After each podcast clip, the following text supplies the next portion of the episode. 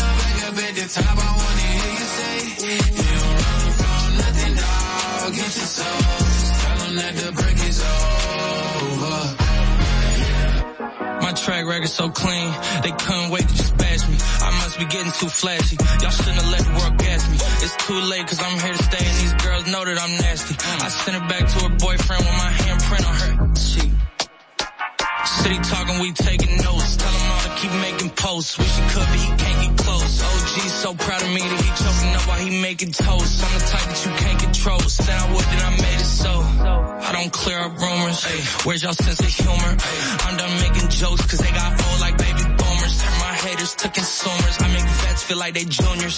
Say your time is coming soon, but just like Oklahoma, mine is coming sooner. I'm just a late bloomer. I didn't peak in high school, I'm still out here getting cuter. All these social networks and computers got these walking around like they ain't losers. I told you long ago on the road, I got what they waiting for. get your soul. Tell them ain't laying low.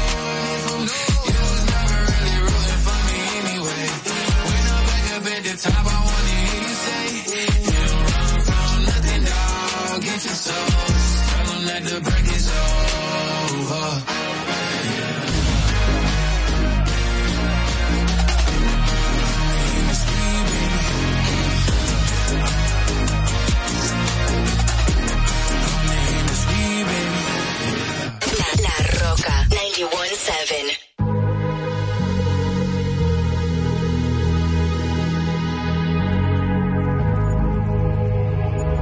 get down, let's get down to business. Give you one more night, one more night to get this. We've had a million, million nights just like this. So let's get down, let's get down to business. Mama, please don't worry about me. I'm about to let my heart speak. My friends keep telling me to leave this. Let's get down, let's get down business.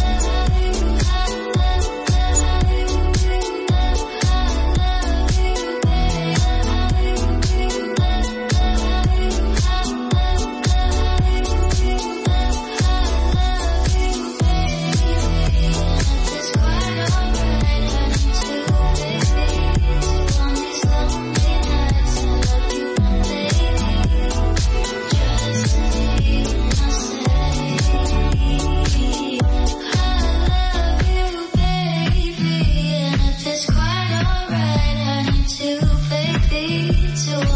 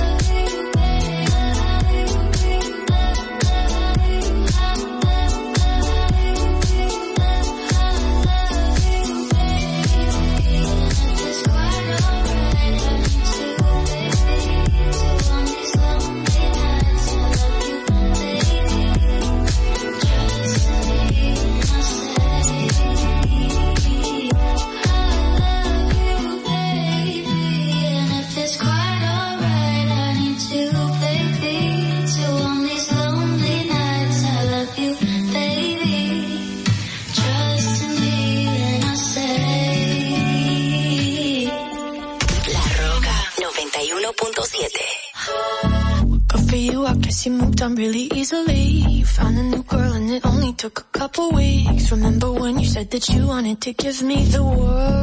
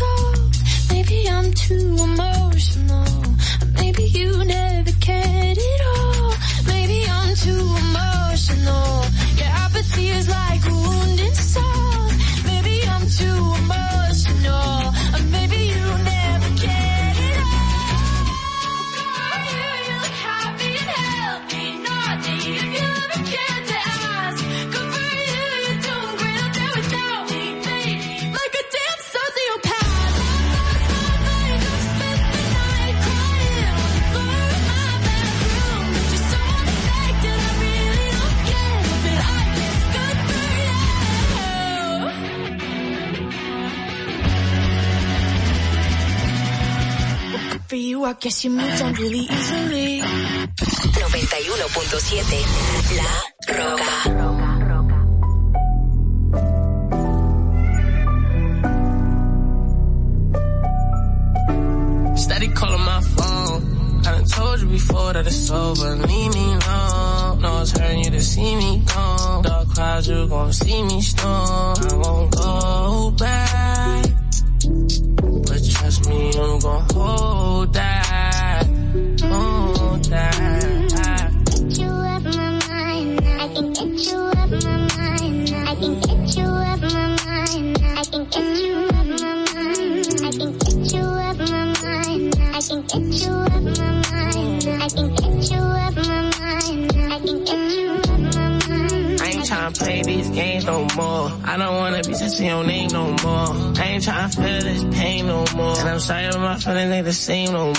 Used to be my homie, you ain't gang no more. I am not a you could claim no more. Traumatized, hoping it don't rain no more. You done put me through some things that done changed my aura. Now all around the world, I explore no Dora. No, I'm a dripper than the euro. Fast, shorty, straight heat, no Florida. She doing for herself, I applaud her. No need, yeah, I'm talking my boo. So please, leave me alone, I'm through.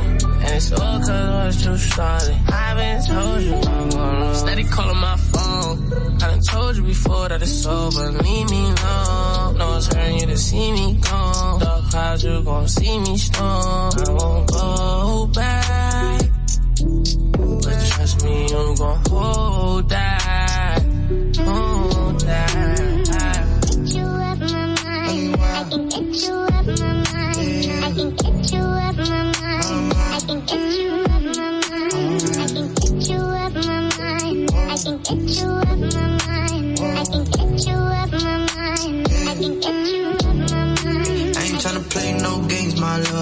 One of a kind, couldn't fake my love. Earthquake makes some shake, my love. Most don't can't even relate, my love. Used to be gang, oh now you're not gang. Used to have fun, no now you got shame. Used to catch flights, but now I'm not playing. Play on words, she love it when it's same. I ain't tryna play your game no more.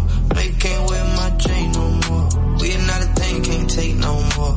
Waiting on your king, you can wait some more. Yeah, I remember used to adore her. Funny how the just flip like a quarter. Get a new thing, I'm a Fendi and Diora. Get a mood swing, I'll be gone by tomorrow. Steady calling my phone. I done told you before that it's over. Leave me alone. No, it's hurting you to see me gone. Dark clouds, you gon' see me storm. I won't go back. But trust me, I'm gon' hold that. Hold that. Get you up my mind. I can get you up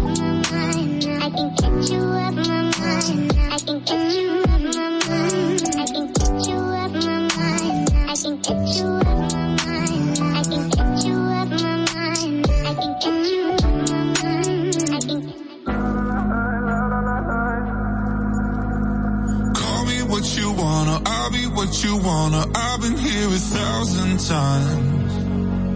Hey, hey, you're falling for another. I don't even bother. I could do it all my life. So tell me if you wanna, cause I got this feeling. I wanna hear you say it, cause I can't believe it. With every touch of you, it's like I've started dreaming. Guess heaven's not that far away. And I'll be singing la la la la la la la la. You're breaking me la la la la la la la la.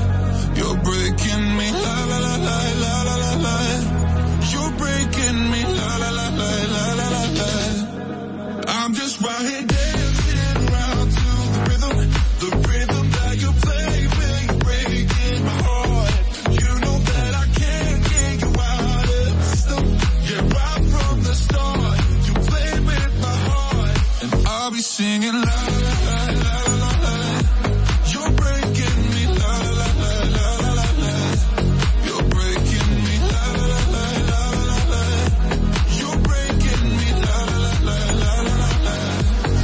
breaking me. You can do whatever. I'll be here forever, spinning round inside this room. Hey, won't you come on over? I'm a sucker for you, wishing we'll be out here soon.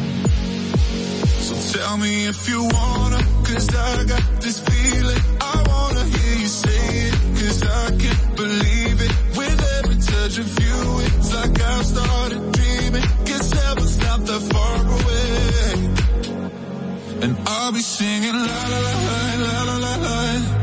You're breaking me la la la la la la la. You're breaking me.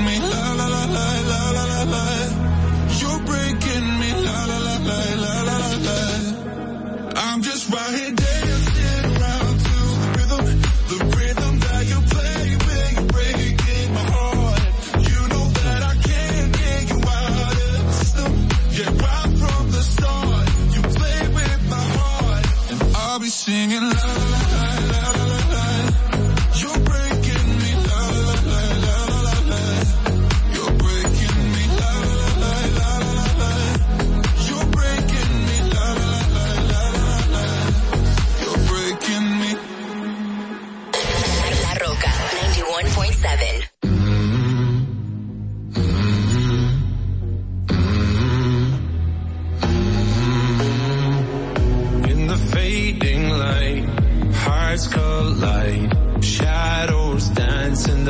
Distance. Something just ain't right. I'm cold inside.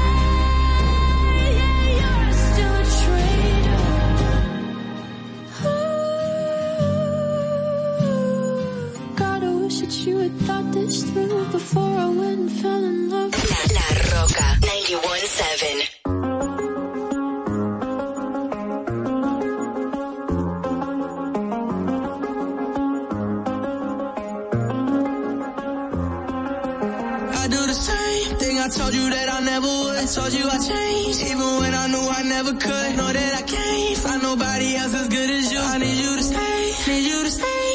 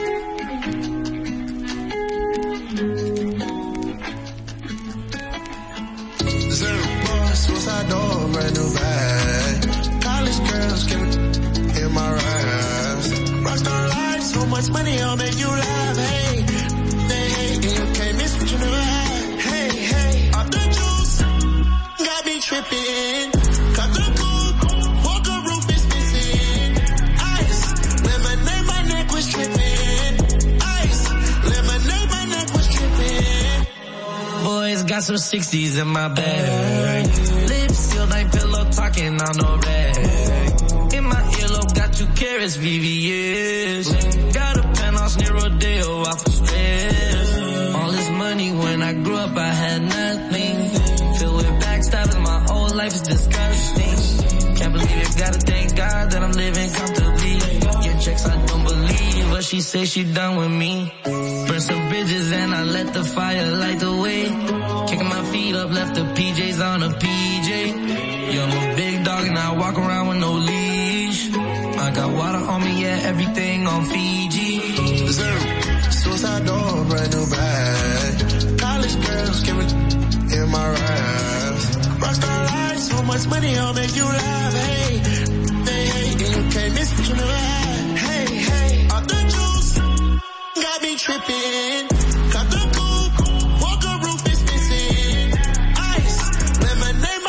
dripping.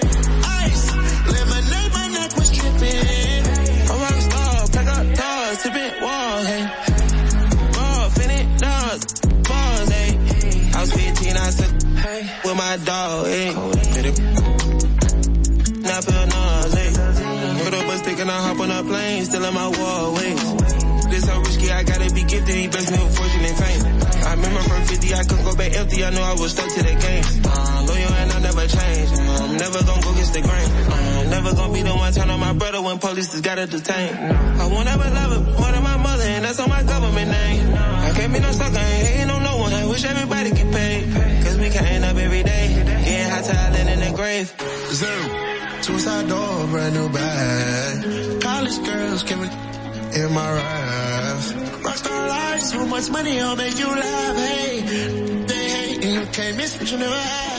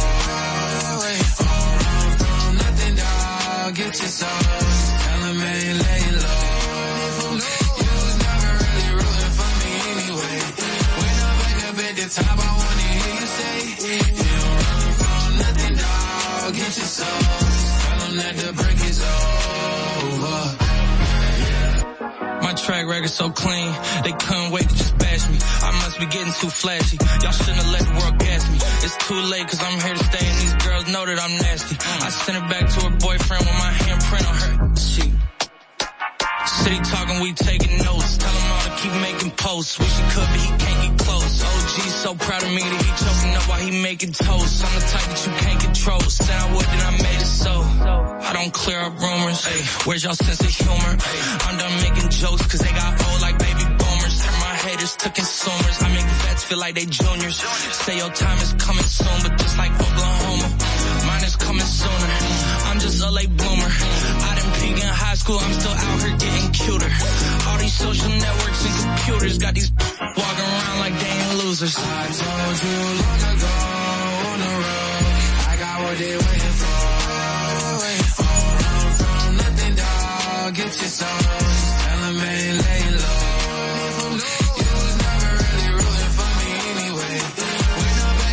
top, I wanna hear you say,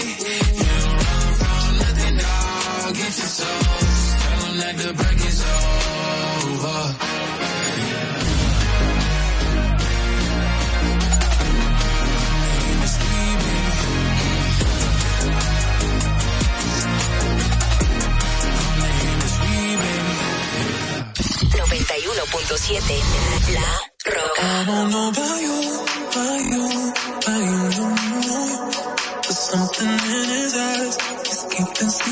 I don't know why you, about you, about you, you, you know it. There's something in his eyes, he's keeping secrets. Uh. What a way to drop a bombshell, baby. Cause you really didn't think I'd find out. In the silence,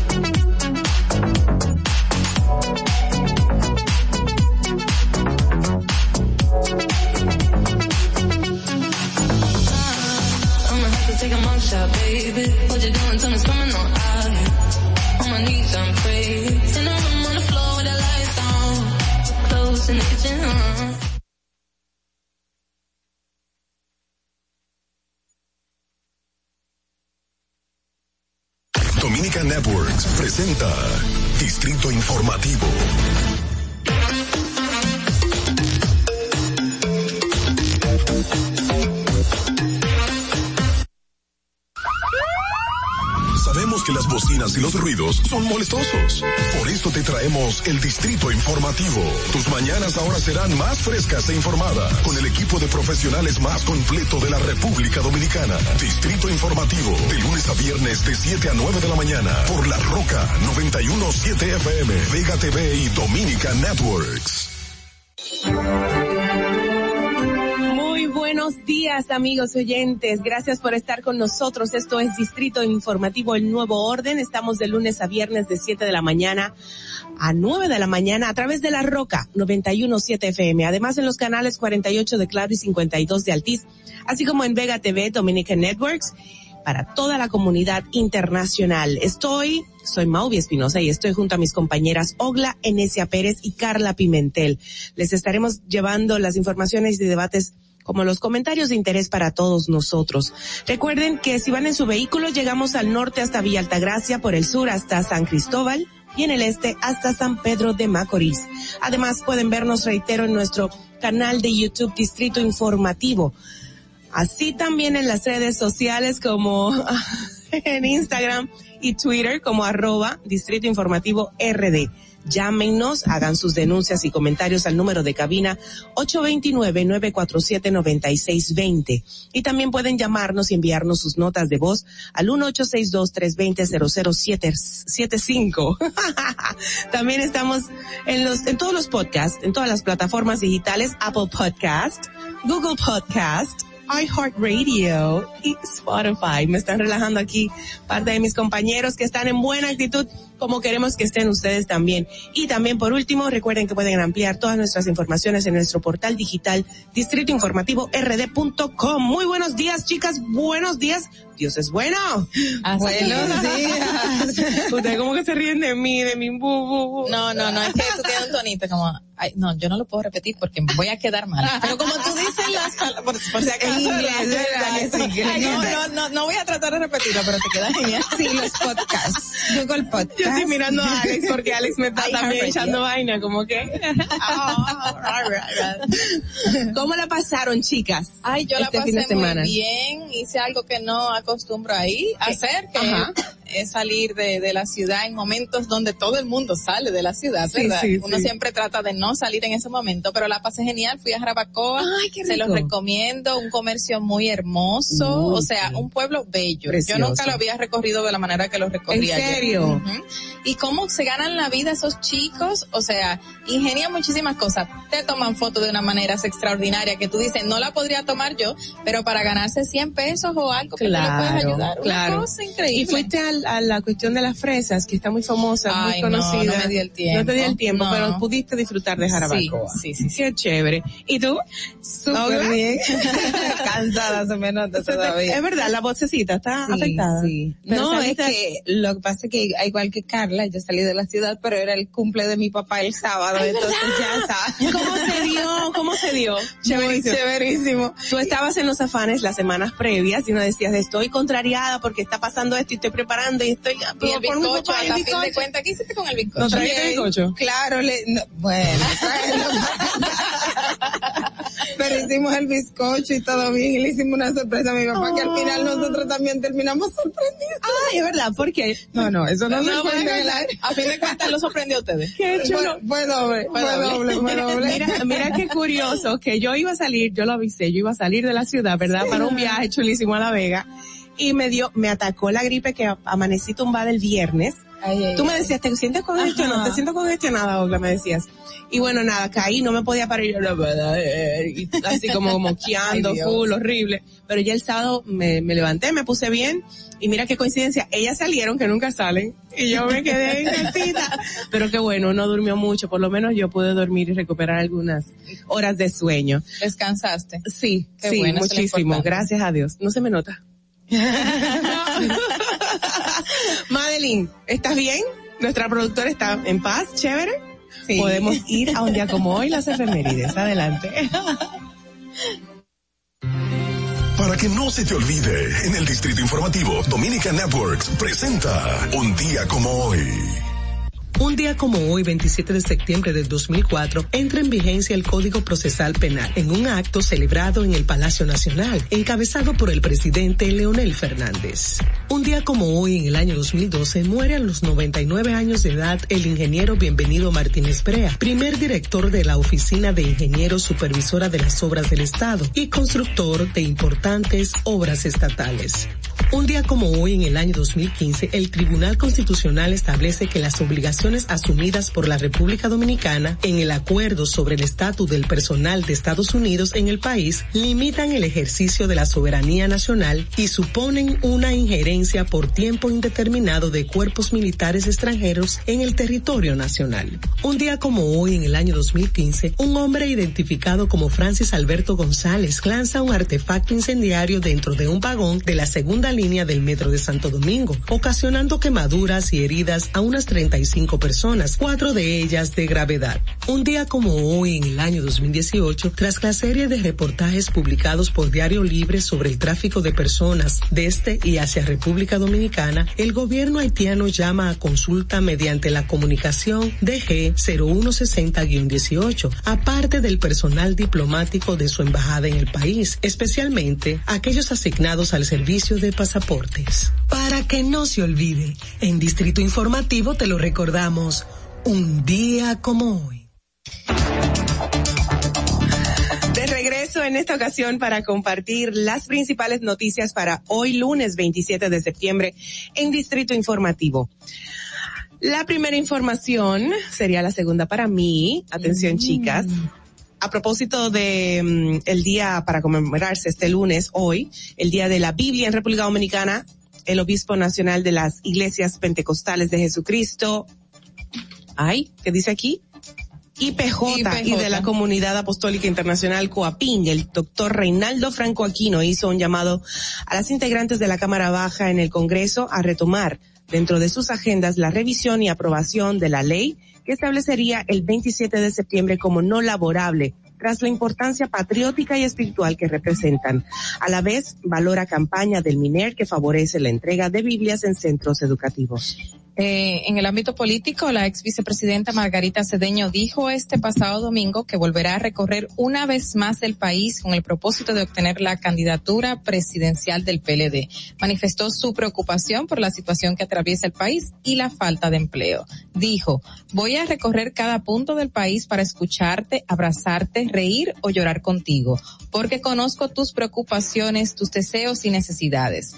Voy a ser la principal aliada de tus sueños. Quiero que volvamos a la felicidad, a la solidaridad y al optimismo para hacer realidad en el país más grande, más incluyente, más vivible, en fin, de futuro mejor y más seguro para todos. Señores, eso suena una utopía, pero bueno, eso fue lo que No, dijo. eso suena a Eh, eso campaña. fue manifestó en un video colgado en el canal de YouTube. No lo encuentro noticia, ¿eh? Para ponerla ahí. Ay, ay, ay, ay, ay. No, O y sea, lo no. mejor de todo fue que ella lanzó un video, ni siquiera fue a abrazar ni a besar a nadie. Y de hecho que estemos hablando de eso ella aquí. dice que va a ir a abrazar y a besar. Lo que pasa es que Y ella está oficializando su pre Candidatura. Candidatura, claro. eh, a lo interno del Partido de la Liberación que yo no sé por qué fue tendencia, hablando de que lo que no debe ser noticia, eh, una encuesta que salió que por quién va a votar la hija de Margarita y el expresidente Leonel Fernández. Es verdad.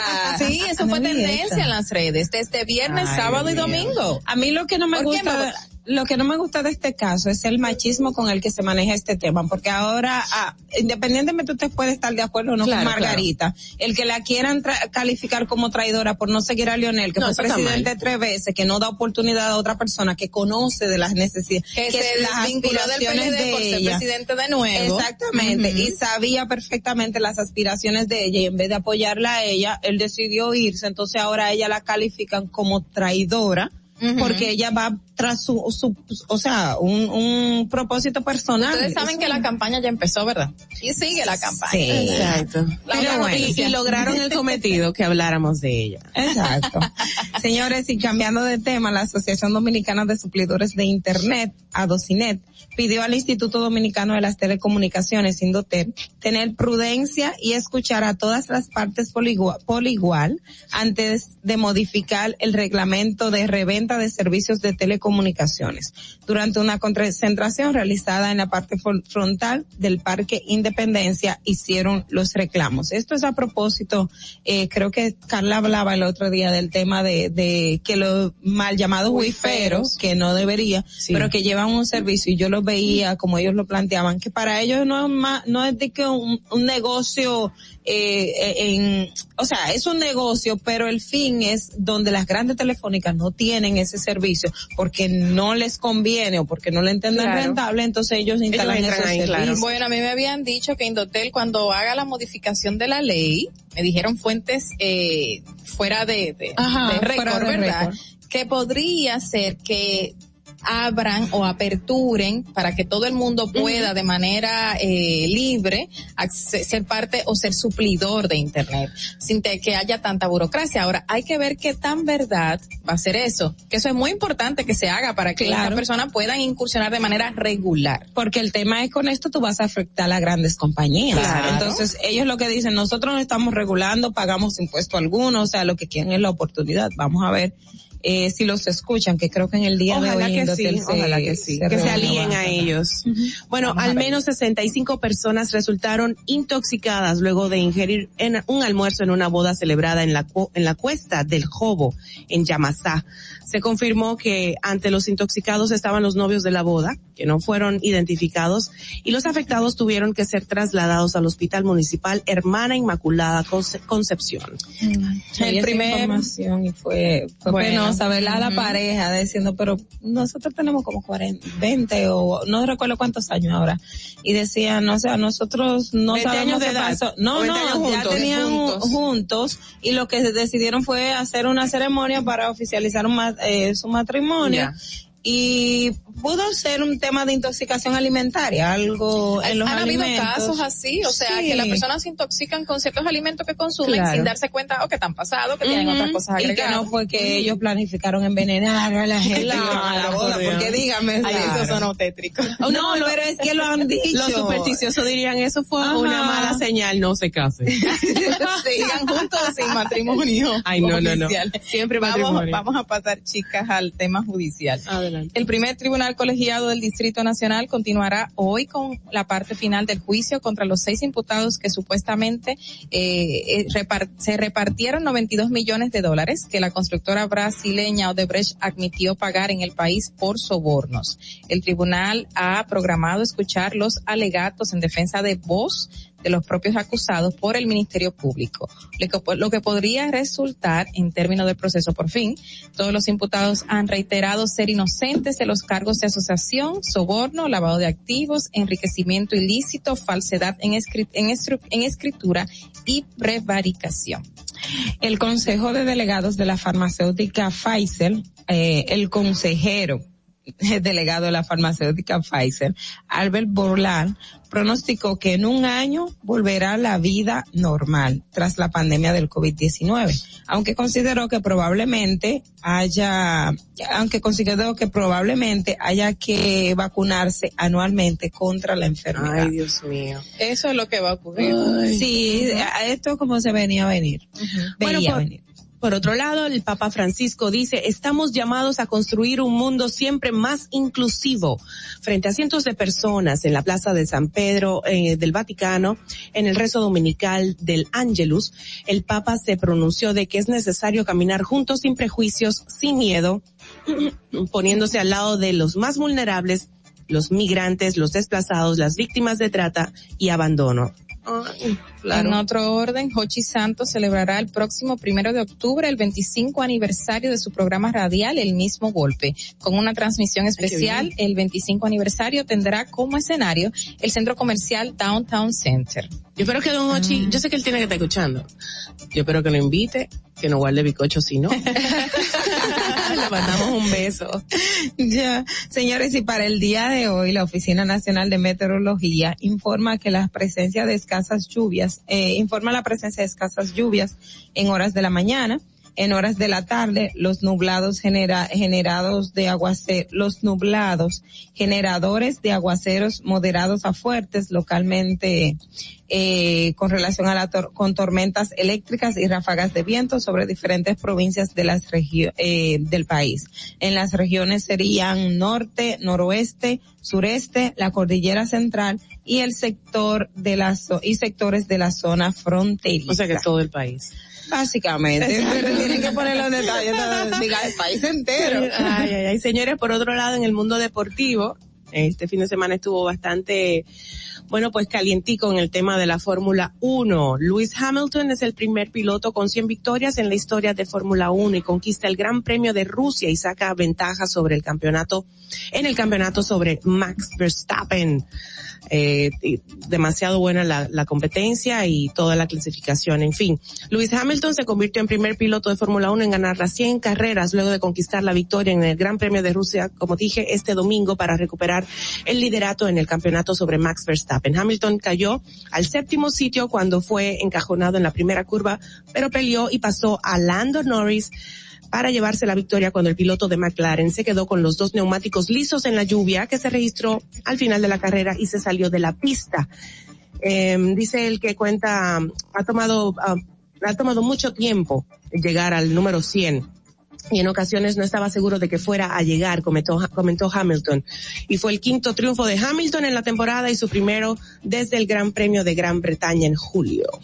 Y una información súper importante que en el día de ayer eh, fue muerto a tiros Ay, sí. eh, el Luis Alfredo Rivas Clase, Arias el cirujano. El cirujano estaba siendo buscado, además de otros delitos, eh, principalmente con el atentado en el, del que fue víctima el ex pelotero de grandes ligas, David Ortiz. Sí. Y en el día de ayer en Santiago de los Caballeros, en un un incidente todavía que faltan detalles, eh, varios individuos lo mataron eh, en un vehículo que tenía una señal como de, de taxista también. Esa es una de las informaciones que en el día de hoy también es portada en los principales periódicos del país. Bueno, hasta aquí nuestras informaciones principales para hoy en Distrito Informativo. Vamos a seguir con un resumen de otras noticias gracias a La Voz de América.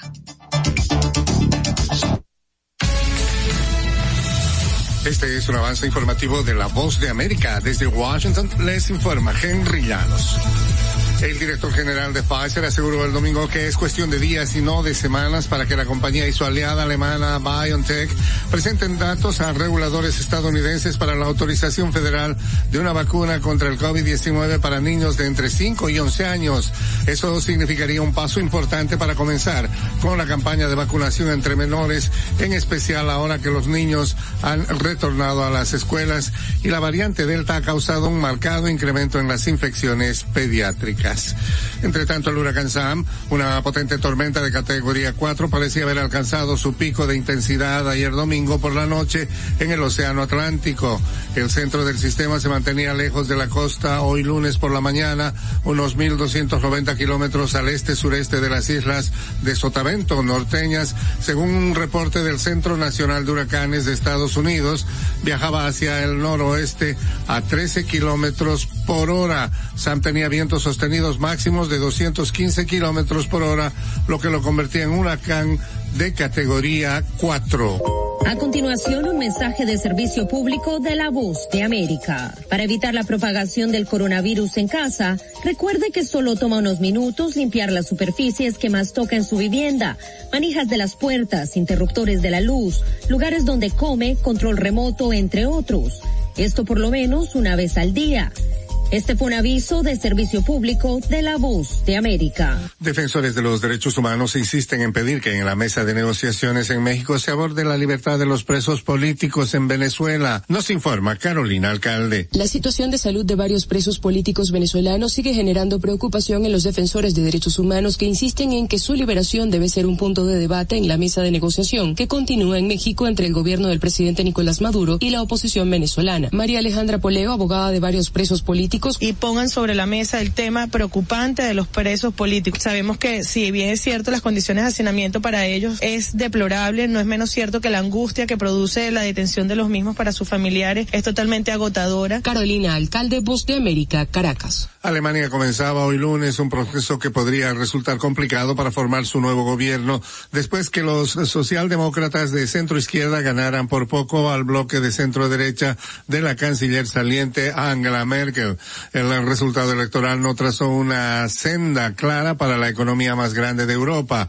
Los líderes de los partidos en el nuevo Parlamento se reunían hoy lunes para evaluar un resultado en el que la unión de Merkel tuvo su peor resultado en la historia de las elecciones.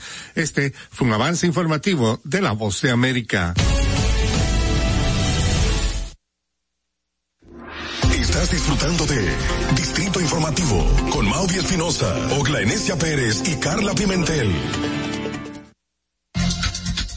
De regreso, esto es Distrito Informativo. Reitero, soy Mauvi Espinosa y me corresponde presentar form formalmente a la periodista Ogla Enesia Pérez para su comentario del día de hoy. En el Distrito Informativo te presentamos el comentario de la periodista Ogla Enesia Pérez. Gracias, señores. Buenos días. Estoy con la voz sexy, como sensual, como decía nuestra invitada hace unas semanas, señores. Pero bueno, eh, mi comentario, y, y, lo adelantaba un poquito de lo que hablaba cuando me mencionaba las noticias, los titulares del día de hoy, y es con relación más bien a la campaña electoral a destiempo que siempre tenemos aquí en República Dominicana. Y uno, siempre aquí, aquí termina de elegirse el presidente o el senador o el diputado, el, el alcalde eh, o el director de una junta municipal y automáticamente estamos en campaña. Se supone que la ley eh, que rige los procesos electorales, la que se promulgó, establece que la Junta Central Electoral eh, es la que da oficialmente, es la que eh, proclama la apertura de la campaña electoral. Eh, algunos me dirán, sí, es la campaña electoral, pero existe una pre-campaña a nivel interno en los partidos políticos y todo esto. Eh, si bien es cierto que esa es una, eh, que construir una candidatura política te, te, toma tiempo porque tienes que conquistar a la base, tienes que ir llevando propuestas, tienes que ir acercándote a las personas. Yo creo que en República Dominicana debemos un poco regular mucho más esta, esta parte. ¿Por qué? Porque la pre-campaña electoral se ve como la misma campaña, eh, ya sea presidencial o congresual. En este caso la presidencial, señores. El presidente Abinader tiene un año y cuántos meses, estamos en, en septiembre, ¿verdad que sí? No ha pasado siquiera un año y seis meses desde que Abinader está oficialmente eh, ejerciendo como presidente de la República. Se eligió el 5 de julio, saben, por una situación particular con todo lo que pasó con la suspensión del voto, el tema del COVID-19, pero estamos hablando que las elecciones están para mayo. Es, esas son la, las fechas establecidas en la ley. Sin embargo, eh, es desbordante lo que estamos viendo a nivel de medios de comunicación, de redes sociales, a nivel de las comunidades, de cómo los candidatos o los aspirantes a candidatos políticos tienen una campaña muy activa. Eh, en los medios de comunicación, valga otra vez, eh, eh, la referencia y en las comunidades. Yo no estoy en contra de que se haga eso, no, no quiero que se vea que, que estoy cuestionando de que se haga porque efectivamente eh, la labor de, de, de figura o de líder que de masa que pueda elegir, que el, votante te pueda elegir requiere un trabajo de campo.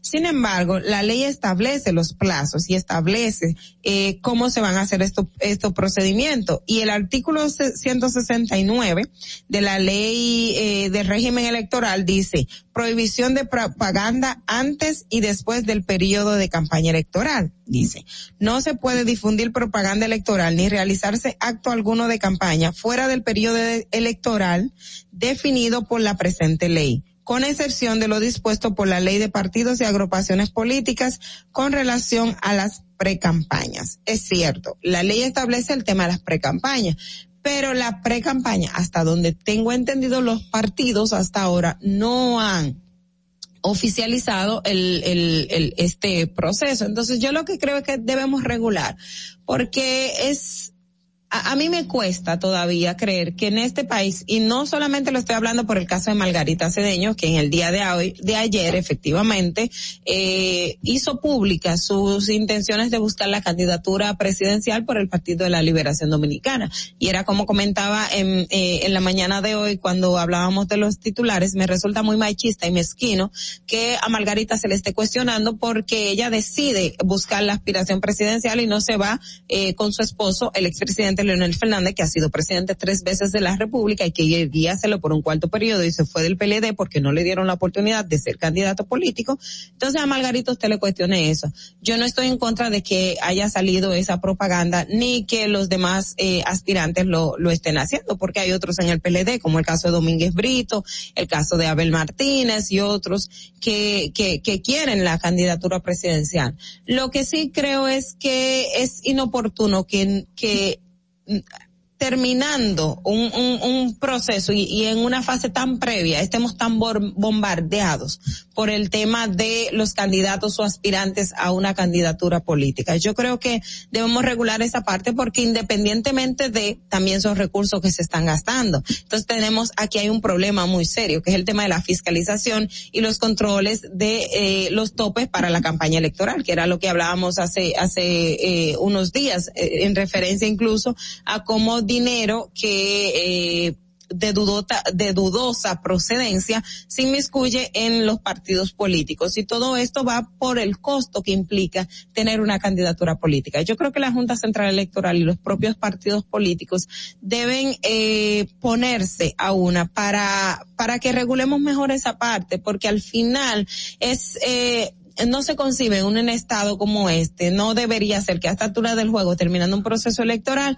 usted otra vez ya estemos los cuatro años en campaña, que el presidente de la República no ha tenido bien un año de gobierno y ya lo interno de su partido y otras personas que estén hablando de reelección y preguntándole al presidente, ¿usted se va a reelegir? Eh, ¿Cuáles son sus aspiraciones? Yo creo que eh, eh, este país ya está en la etapa de que tenemos que avanzar a más y no quedarnos en, en, en esa parte y regular efectivamente lo que tiene que ver con la pre campaña, eh, así como está el tema de la campaña política, porque bombardear a la población en momentos donde hay tantas otras cosas que hacer, con un candidato político que, que entiendo que tiene que hacer su trabajo, pero creo que hay que, hay que eh, se debe de, de, de, regular. O sea, para mí esto no, no es el momento y no debería ser. Así que, eh, Fernando, voy contigo porque ya el tiempo se me agotó y Madeline está. Distrito Informativo. Gracias, Ogla, por tu comentario tan acertado como siempre en el día de hoy. Yo me pregunto, pero si son figuras que han estado en el gobierno por tanto tiempo y que tuvieron la oportunidad de hacer tantas mejoras en el país para todos los necesitados que somos todos al, al final de, de, cuentas, ¿por qué, por qué prolongar más esa vida eh, dentro de las funciones públicas? si desde fuera pueden seguir aportando y haciendo y asesorando. Porque aquí se entiende que si tú no estás, es, es lamentable, el, el, líder que no, que, que ya no está, eh, ya sea presidente o expresidente, que no tiene una función, pierde adeptos, pierde Dios poder, mío. pierde liderazgo. No, Entonces la gente no. entiende que, Mira, que tiene que, ser estar eterno, en la tienen que ser eternos. Si vamos a imitar algo, por ejemplo, en Estados Unidos, que es lo más, lo más cercano a referencia que siempre ponemos, los expresidentes o exfuncionarios siguen fungiendo sus funciones, siguen siendo respetados inclusive, son, son como los médicos, son dioses. Exacto. Entonces, ¿por qué no tomar esa, esa posición y ya darle paso a una nueva generación que está ávida también de, inyectar nuevas ideas. Vamos eh, a continuación con el comentario de nuestra amiga y periodista Carla Pimentel en el día de hoy. En el Distrito Informativo te presentamos el comentario de la periodista Carla Pimentel. Señores, otro proyecto, y la semana pasada hablé de los tantos proyectos que a cada rato, hay, o sea, como que se repiten. Comienza un gobierno y se repite un nuevo proyecto. No se le da seguimiento al que estuvo, sino tenemos otra cosa diferente, pero hacia lo mismo. Entonces, otro proyecto que se ha ejecutado 50 mil veces en el país y que se sigue ejecutando otra vez es el del, el de movimiento o circulación de vehículos pesados en el Distrito Nacional. Eh, otra vez se lanzó eh, otra información de que se va a imp- implementar por 15 días, desde el 24 de octubre hasta el 7 de noviembre, este proyecto de circulación de vehículos pesados en la República Dominicana. En el 2015 se implementó otro proyecto igualito de cómo regular eh, la circulación de vehículos pesados en el distrito, se estableció horarios para que estos camiones circulen por la ciudad capital, se estableció vías para que estos camiones circulen por la ciudad capital. Eh, eso realmente no se respetó como se debía. Después, en el 2017, otra información surge de que también se iba a establecer un proyecto de circulación de vehículos pesados en el Distrito Nacional, conjunto con el ayuntamiento y muchísimas organizaciones e instituciones gubernamentales. Y después, en el 2020, también se estableció horarios y espacios, o sea, tanto calles como avenidas por donde iban a circular estos vehículos pesados y tampoco se respetó. Se supone que tenían que ir por la derecha y tuve un vehículo pesado por la izquierda. Se supone que por este X calle no iban a pasar y tuve un vehículo pesado por esa por esa vía. Eh, se supone que ciertas eh, ciertos horarios tenían que circular los vehículos pesados y tampoco se respetaban los horarios. Bueno, el punto es que a cada rato hay un nuevo proyecto de cualquier cosa nueva, de cualquier cosa, sí, eso es increíble. Y siguen y siguen y siguen con lo mismo y nada se resuelve. Esta cantidad de vehículos pesados eh, provocan accidentes de tránsito, no solamente por su imprudencia, porque hemos visto que las personas que manejan estos vehículos eh, son súper imprudentes, educación vial no la tienen, no sé cómo se le da eh, la, la, el, el permiso de tránsito, ¿cómo es que se llama? Carné. Nuestro carnet, nuestro carnet de tránsito, o sea, la licencia, no sé cómo se le dan a este tipo de personas, porque obviamente sabemos que en muchas ocasiones el, el- la tipo 2, que es la normal para todos nosotros, hasta se llegan a vender. Y es un secreto a voces, es un secreto a voces. ¿Por qué? Porque se le da 1.500 pesos, 2.000 pesos y nadie sabe parquearse y cuando le dan el examen, entonces vienen y se mal parquean o le dicen, no, no te parqué y ya tiene licencia. Entonces, ¿cómo se le dan estas licencias a estos camioneros, que así se le dicen en República Dominicana, para salir a la calle a, a, como un peligro andante, porque lo son? Entonces, estos horarios, estas rutas, estas calles, ¿Cómo se va a, a mitigar el hecho de que sigan circulando a pesar de todas las restricciones que se le ponen, a pesar de todos los horarios y a pesar de todas las zonas? Aquí viene el proyecto que va a iniciar el 15 de octubre, perdón, el 24 de octubre por 15 días que dice que van a circular por toda la circunvalación y que los peajes se le van a poner gratuitos. O sea, se van a llegar a acuerdo con las compañías para que crucen la circunvalación, que sabemos que hay muchísimo peaje, que si tú te pones a calcular 100, 100, 60, 60, se te va un millón de pesos. Eh, bueno, no un millón, pero se te va mucho dinero. Entonces, estas fueron una de las quejas. Ok, realmente en el 2017 también se habló de que los peajes iban a ser subsidiados y por eso no se llegaron a acuerdos porque no se llegaron a subsidiar. Entonces se van a subsidiar ahora esos peajes para que estos camioneros puedan circular por esta vía y dejen de circular por las calles del, del, Distrito Nacional como se debe, como se está pidiendo. Entonces, es esencial que los tantos proyectos que siempre ponemos en proceso se cumplan tales cuales y que no tengamos que repetir que llegue un gobierno y ponga el mismo proyecto porque no se ha solucionado nada, porque nunca se soluciona nada. Por favor, solucionar las cosas y dejemos de repetir las mismas cosas y hay, para, hay que solucionarla. Madeline, no me ahorque.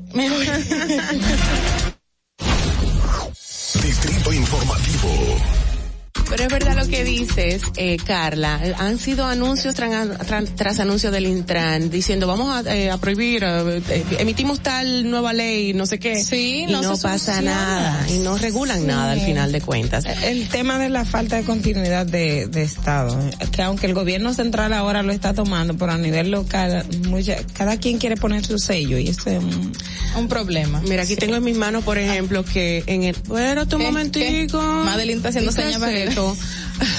Aquí tengo en mis manos una nota de prensa que salió en, en el 11 de enero del 2019 Sí. del mismo Intran diciendo que anuncia este jueves que mediante la resolu- resolución número tal regulará la circulación del transporte de cargas por las vías públicas del país con el establecimiento de medidas básicas de seguridad vial. Y antes de la creación del Intran, a cada rato también había una regulación del tránsito eh, para los camiones de pesados. Qué, pena, qué pena. Bueno, señora, y tantos accidentes que pasan, sobre todo en zonas residenciales de nuestro país y del país entero, y están los camiones como nada, a las 3 de la mañana pasando por estas zonas residenciales. Nada, vámonos a una pausa y retornamos ya. Madeline, respira. Uh. Atentos, no te muevas de ahí. El bebé más contenido en tu distrito informativo. Ahí mismito donde estás. O tal vez aquí, recostado bajo una pata de coco. O en la arena tomando el sol. O dentro del agua, no muy al fondo. O simplemente caminando por la orilla. Ahí mismo, abre tu nueva cuenta móvil BH de León. 100% digital y sin costo. La creas en minutos con cero pesos desde Móvil Banking Personal. Ábrela donde quieras. Solo necesitas tu celular. Banco BH de León. Si deseas tener acceso a todo lo que pasa en República Dominicana, debes obtener Dominican Networks. Es el primer sistema de cable dominicano para los dominicanos en el exterior. Aquí podrás disfrutar de todos los canales de televisión de República Dominicana, noticias, deportes, música, farándula y entretenimiento 24/7. Solo debes descargar nuestra aplicación en Roku, Amazon y Apple TV. E inmediatamente vas a disfrutar de todo el contenido de República Dominicana. Dominican Networks. Tu primer hogar te llena el corazón. Los expertos hipotecarios de la Asociación Popular de Ahorros y Préstamos están listos para asesorarte a la hora de adquirir tu préstamo hipotecario. Y puedes decir, mi casa mía de mi propiedad. Tenemos tasas fijas desde 6.95% y con plazos hasta 20 años. Solicita tu préstamo hipotecario a través de la primera web hipotecaria del país. Accede a pa.com.do slash hipotecario. Síguenos en nuestra cuenta de Instagram para mantenerte informado de todo lo que sucede en el programa. Arroba Distrito Informativo. Llegamos en medio de una gran crisis económica, producto de la pandemia.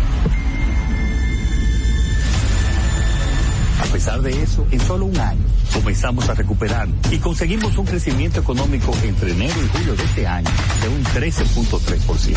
¿Qué significa eso para ti?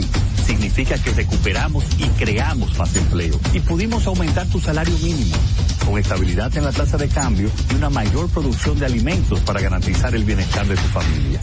Estas no son promesas, son hechos. Ahora sí, el crecimiento económico nos toca a todos. Estamos cumpliendo. Estamos cambiando. Gobierno de la República Dominicana. ¿Viste qué rápido? Ya regresamos a tu Distrito Informativo. De regreso a Distrito Informativo, soy Maui Espinosa y estoy ya con, bueno, mis compañeras siguen acá también, Ogla Enesia Pérez y Carla Pimentel y vamos a darle la bienvenida formal a nuestra colaboradora del día de hoy. En el Distrito Informativo te presentamos el comentario de la comunicadora Rosa Grullón. Bueno, señores, Rosa Grullón, quien es especialista en materia turística, viene a hablarnos en el día de hoy sobre a qué se debe que República Dominicana pague el combustible más caro de la región del Caribe.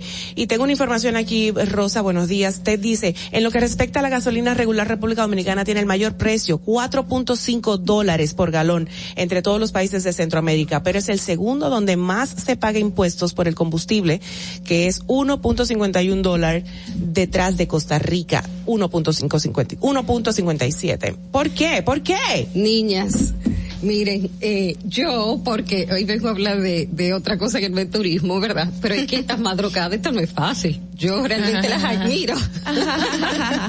Mira, cuando el programa comenzó, que era a las seis de la mañana, eso era terrible. Ay, ay, ay, ay, Sí, ay. sí, sí. Pero eh, la verdad es que Ajá. nosotros pagamos el combustible, uno de los combustibles más caros de Latinoamérica. Wow. Déjenme decirle, no tan solo más caro, sino que un comunicado que lanza el 17 de septiembre el Ministerio de, de eh, Industria Comercio. Comercio nos habla acerca de que también, señores, o sea, qué regulaciones o qué poder puede tener un ministerio para tomar utilizar unos 409 millones y dárselo a los distribuidores, Ok.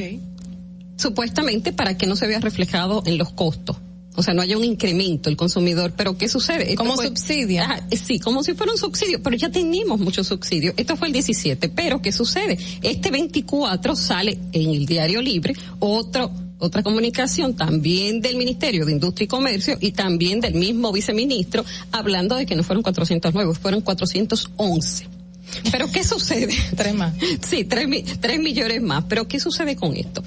El precio del, ¿por qué nosotros pagamos? ¿Por qué pagamos en un combustible tan caro? ¿Por La gente no entiende que a este precio nosotros pagamos entre 7 casi a 90 pesos más que lo que deberíamos pagar por el combustible. Y yo muchas veces, o sea, aquí, ¿verdad? Como una ciudadana normal, lo que me quiero, eh, quiero que las personas se pregunten, nosotros producimos petróleo, nosotros estamos protegiendo algún tipo de industria o es igual que los automóviles, alguna industria local, no. Y si no lo hacemos, ¿por qué cobramos tantos impuestos, verdad? Fíjense bien. Se supone que nosotros le agregamos al combustible normal, nosotros le damos tanto, hay costos por flete. Dice, el precio de un galón de combustible se le añade una serie de componentes, entre ellos el flete, eh, se le agrega también un porcentaje eh, de seguro marino, también se le, un, eh, entre ellos 107 pesos. Entre el flete y el seguro marino anda unos 107 pesos. Entre un monto se agrega de 89 pesos de impuesto. ¿Usted sabe lo que son 89 pesos? O sea que cada vez que usted echa un galón de combustible, usted está dando casi 100 pesos de impuesto. En una situación como la que estamos viviendo. Luego, eh, se le agrega unos 17 pesos por una ley 491-06. Asimismo, se les añade 41 pesos de los márgenes de comercialización, 13 pesos para el distribuidor, 21 pesos para el detallista y 5 pesos de comisión de transporte, dando como resultado un precio oficial eh, por semana que más o menos, esto fue para la semana del, del a partir del 17 de, de septiembre, pero ¿qué sucede? Eh, lanzan también ahora, que es los precios que van a estar hasta el primero de octubre, donde dice, asimismo, que oscila entre un, qué sé yo, un galón de combustible premium, unos 261 pesos. O sea Entonces, estamos hablando de que, ¿cuánto nos saldría a nosotros? O sea que todos esos impuestos caen al consumidor final, a fin de cuentas. Sí, señor, sin contar todos los subsidios que ya tienen las compañías, tanto los distribuidores como los importadores. ¿Quién es nuestro mayor productor? ¿A quién importamos? ¿A Eh, Estados nosotros, Unidos? eh, no, no, acuérdate que nosotros también Ajá. teníamos muchísimas negociaciones con Venezuela, que algunas de ellas también se Pero fueron. el mayor, el mayor, el mayor. ¿Quién sería? Entre ellos, eh, asimismo, nosotros tenemos mucha importación de, de, de los Estados, Estados Unidos, Unidos, eh, también, depende el tipo también de combustible, porque acuérdense que también tenemos LP, tenemos el gasoil, Todas las tenemos sí, las variantes. Pero ¿qué sucede con esto? O sea, eh, fíjense cómo en otros países, ahora mismo y después de la pandemia, no tan solo en Chile, vamos a poner, o el mismo Perú, eh, han tomado las medidas, incluso de que la gente no salga mucho. ¿Para qué? Para no consumir. Para no consumir. Y en horario de los tapones es horrible lo que uno consume de combustible. Mira, eso es algo que yo pienso que debemos tomarlo, pero de verdad súper en serio, porque eh, ya que los tapones no tienen horario. Algo- Tú puedes estar a las 10 de la mañana como a las 3 de la tarde y durar una hora. Ustedes saben lo que del parqueo de mi casa a la tiradente, que son unos 400, 300 y pico, Yo he sabido dura 45 minutos. Pero el, tema, el tema de, sí. Entonces, eso realmente eh, eh, se- eh, eh, tiene un impacto en la economía, en la psicología, como tú hablabas de lo de la campaña. Señores, una campaña precoz tiene un impacto psicológico en una población que está siendo asediada, toda la agresividad por los problemas económicos, los problemas asimismo eh, de mucha gente desempleada. Entonces, Ogla, que tú me vas a comentar. No, eh, con relación a este tema de, de los impuestos del combustible, lo que pasa es, eh, o hasta ahora, lo, lo que he visto y han comentado es eh, una de las fuentes más seguras de, de, de recaudo de impuestos en República Dominicana es el combustible. Por eso aquí no, no, con esto tú ves que pueden decir y no sé qué, pero Y no pasa el, nada. el- el- No el regular- impuesto porque tiene el, el 16, el 16% que es el que viene ya, ya al, al, a la importación, al combustible por tal, y hay un 2% que también es el que, que es el que se paga por cada galón, que es lo que dicen que va para rehabilitar las calles y todo esto. ¿Qué Pero aquí el tema del combustible, Del transporte el, que- eh, sí, el tema del combustible está muy asociado con el recaudo de impuestos para, pa- para el país, porque aquí eh, el pago de impuestos hay una eva- evasión muy o sea, los alta impuestos es la principal causa por la cual República Dominicana paga más caro Sí, combustible. Sí, Perfecto. señor, porque incluso en otros países como Chile, el mismo México o Argentina, incluso se ve una modificación según la tempe- incluso hasta la temperatura, porque realmente cuando tú hace mucho frío, cuando a veces la gente sale menos en ciertas temporadas, pero fíjense, lo que yo veo es que eh, tenemos muchas muchos impuestos que son eh, las medidas son tomadas eh, desprevenidos. Porque nosotros, o sea, si fuera algo que nos dicen, eh, qué sé yo, este mes o este, estos próximos seis meses vamos a hacer tal cosa, pero cuando tú ves así mismo que tú gastas un combustible que quizás tú pensabas que te iba a durar tres o cuatro días y lo gastas en una tarde en un tapón, señores, eso es significativo para muchos. Miren que por cierto, aquí hay un dato muy importante hablando de que los impuestos, o sea, se recaudan en su mayoría por los combustibles. Dice que en el 2019 se recaudaron 53, 54 mil, no mentira, 54 mil 619.6 millones de pesos solamente a través de la de los combustibles. Cifra superior en 2.127.9 millones con relación al mismo periodo del 2019 en comparación con el 2018 Hay una diferencia. Eso que tú acabas de decir, tú sabes más o menos en cuánto en qué tiempo sucedió. Dice que eh, inmediatamente llegamos al 31 lo que costaba el combustible en el 2019 para la fecha de noviembre y el incremento que hubo para el 31 es así mismo, el, es la diferencia que tú estás hablando del, la, de la recaudación. Eso es recaudación. una locura, que en menos de un mes se puede haber un incremento semejante. Pero fíjense, yo creo que lo más importante es que la gente esté informada. La comunicación, por eso es que los medios de comunicación y la veracidad es vital. O sea, un pueblo, estamos muy informados, pero estamos, estamos recibiendo mucha información, pero estamos muy desinformados.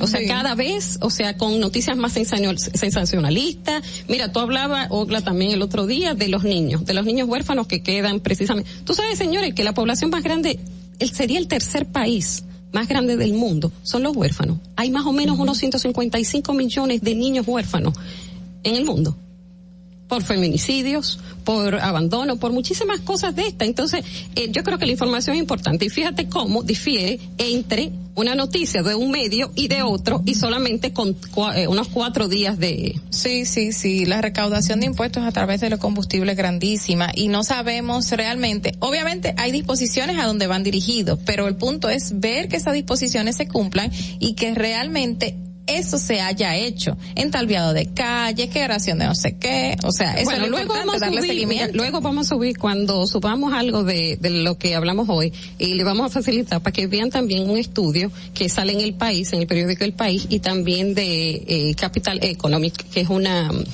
una publicación que hace estudios precisamente en los países emergentes y cómo hay un incremento y una diferencia entre cada uno de ellos. Pero antes de irme, déjeme decirle algo. Cuando hablamos, porque también tenemos, como decimos, decir la verdad, eh, el viernes hablamos, el jueves pasado hablamos sobre las visas de Brasil. Señores, se necesita visa para ir a Brasil. Luego que publicáramos y que habláramos y que salieran todas estas notas de prensa. Porque tú pues, recibiste la información por sí. notas de prensa inicialmente, Eh, ¿verdad? sí, de que no claro. se necesitaba Sí, nos mandaron notas de, siempre me están mandando notas de Sí, prensa del consulado, del ministerio de O sea, que turismo, no de todos los ministerios. tuyo, no, no, no, tú. no. Entonces, inclusive, lo, yo creo que dijimos las fechas. Hubo una el 8 de abril, hubo otra también, eh, diferentes fechas. Claro. Pero fíjate cómo, precisamente cuando nosotros dimos la, eh, la información el jueves, etiquetamos al mismo Ministerio de Yo- yo Relaciones encontré- Exteriores yo- y ellos me mandaron algo diciéndome que no, Yo me lo que lo necesitamos y que ellos nos van a mantener como al, al tanto. Yo te comentaba en ese, ese día que, concha, me encontraba Sí. raro porque en la página digital Sí. de la misma embajada de Brasil en. República Dominicana todavía estaba colgado el hecho de que cuáles eran los requerimientos de para la Vivis, lo que dicen ellos el visado de visitantes. Y Carla dijo también de alguien que había ido al aeropuerto y tuvo que devolverse después de comprar. Entonces Oh, wow. es muy importante, no tan solo, o sea, las campañas, o sea, informarnos constantemente, porque es que, eh, ¿cómo les digo? Si sale en un medio de Sí. circulación nacional, en un periódico de los más importantes, la gente lo, lo cree. Claro, pero Pues lo fue la pero- organización que lo mandó, o sea, la institución que lo mandó. Exactamente, exactamente. Eh, hay que Bueno, revisar, señores, antes de hacer las no, cosas. no, y con relación ya, ya a este punto eh, que bien lo, lo, lo plantea Rosa, porque fue una información que, que conversamos y, y, y analizamos al respecto. Pero también retomando el tema de los combustibles, Rosa, en definitiva lo que aquí necesitamos es bajar esos Sí, combustibles. o sea, porque- y renegociar, incluso con los distribuidores. No voy a dar unas cifras aquí que se manejan precisamente, que se le es una. Después lo vamos a hablar eso Ellos, para no decirlo saben, ellos hablan de que hay un aspecto que tiene que ver con el flete de, de Eso te a decir, les está- dije, mira, ¿cómo se calcula? ya lo dijo aquí, que ¿Cómo fue lo que les dije, que fue lo que les dije hace un rato. O sea, ¿cómo se calcula? Asimismo, ellos, hay un- una ley que regula los combustibles y las cifras que le estaba dando es que más o menos entre flete, seguro marino, costos bancarios, el eh, entre otros, anda unos 107.30 pesos. Entonces son leyes, mira, según la ley 112-00, eh, también se le cobra por una ley de impuestos unos 71.85 pesos. Hay otra ley que se nos cobra de impuestos, la 495-06, 17 pesos. ¿Sabes qué me y así raro? mismo van agregándosele eh, al transportista, Siempre al comercializador. Siempre me encuentro raro el hecho de que, por ejemplo, si hoy sube el combustible internacionalmente, a nosotros se nos refleja inmediatamente también. Entonces, Exactamente. sí ha, ha sido comprado ese combustible hace ya con mucho tiempo. Tú lo has. No, y cuando el ¿Por qué petróleo está por el tanto? suelo, nosotros tenemos los combustibles más costosos. Recuerdan Entonces, precisamente que según la demanda, asimismo la oferta. Entonces, eh, con la misma pandemia cayeron los precios más bajos que se han visto. Creo que fue 31 dólares que cayó en los Estados Unidos en la bolsa el, el, el, el- el petróleo, Sí. en, sí, en la época de la pandemia que nunca había estado Pero, así. yo, Entonces, pero llegamos cosas- a pagar como 115 pesos, 120. Yo me quedé sorprendida y yo decía, conchale, cualquiera guarda gasolina, señores. ah, pues sí, a comenzar a guardar gasolina y de repente comenzó a subir. Yo, un tanque. Pero es lo que dice Mauvi, porque es, eh, se nos ve automáticamente, sube el petróleo, nosotros Se tenemos, refleja. se refleja. Tristemente. Bueno, dicen que si suben, suben, si bajan, bajan, pero eso no No, no, Tristemente aquí hay beneficio. Ustedes saben que mucha gente se está beneficiando y que estamos jodidos los de abajo. Perdón la palabra. Gracias Rosa No, Grullón gracias a por este comentario tan acertado porque siempre el combustible genera todo tipo de reacción a la población, manifestaciones, manifestación de repudio porque la verdad todos salimos La dolientes, somos dolientes. De. Tú dijiste por ahí. No, no, no. No lo digas ya. Este es el país de la maravilla y este es el mejor país el que tenemos. Vamos a cuidarlo y ojalá que de verdad lleguemos a mejores acuerdos para el consumo y, la compra de combustible en la República Dominicana. Volvemos ya, señores. Que llegues a tiempo y no te compliques con el clima, te traemos en el distrito informativo el tráfico y el tiempo. Y así se encuentra el tráfico y el tiempo a esta hora de la mañana en Santo Domingo. Se registra tráfico pesado en la avenida Padre Castellanos en Ensanche La Fe. Tráfico en alto total desde la avenida Hermanas Mirabal hasta la avenida ecológica Profesor Juan Bosch. Y gran entaponamiento desde el puente Juan Bosch hasta la autopista Rafael Tomás Fernández Domínguez. Atentos conductores, vehículo detenido en el elevador Tegui Gasset y en la avenida ecológica en Santo Domingo Este. En el estado del tiempo en el Gran Santo Domingo estará mayormente soleado con una temperatura de 24 grados y una máxima de 32 grados. Hasta aquí el estado del tráfico y el tiempo. Soy Nicole Tamares. Sigan disfrutando de Distrito Informativo. Atentos, no te muevas de ahí. El breve más contenido en tu distrito informativo. Nos encontramos sin un plan para que tus hijos iniciaran el año escolar. En solo semanas lo creamos. Como no podíamos llevarlos a la escuela, llevamos la escuela a tu casa y salvamos su año escolar. Se redujo la brecha digital entregando a tus hijos miles de tabletas y computadoras. Aumentamos el presupuesto de la UAS y las becas estudiantiles para que tus hijos tengan un mejor futuro. Estas no son promesas, son hechos. Ahora sí puedes crecer en tu país. Estamos cumpliendo. Estamos cambiando. Gobierno de la República Dominicana. En Banreservas hemos apoyado por 80 años la voluntad del talento dominicano, identificándonos con sus más importantes iniciativas, para que quienes nos representan siempre puedan mostrar lo mejor de nosotros.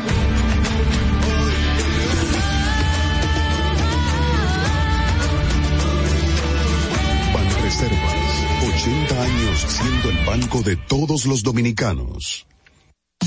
Si deseas tener acceso a todo lo que pasa en República Dominicana, debes obtener Dominican Networks. Es el primer sistema de cable dominicano para los dominicanos en el exterior. Aquí podrás disfrutar de todos los canales de televisión de República Dominicana, noticias, deportes, música, farándula y entretenimiento 24/7. Solo debes descargar nuestra aplicación en Roku, Amazon y Apple TV.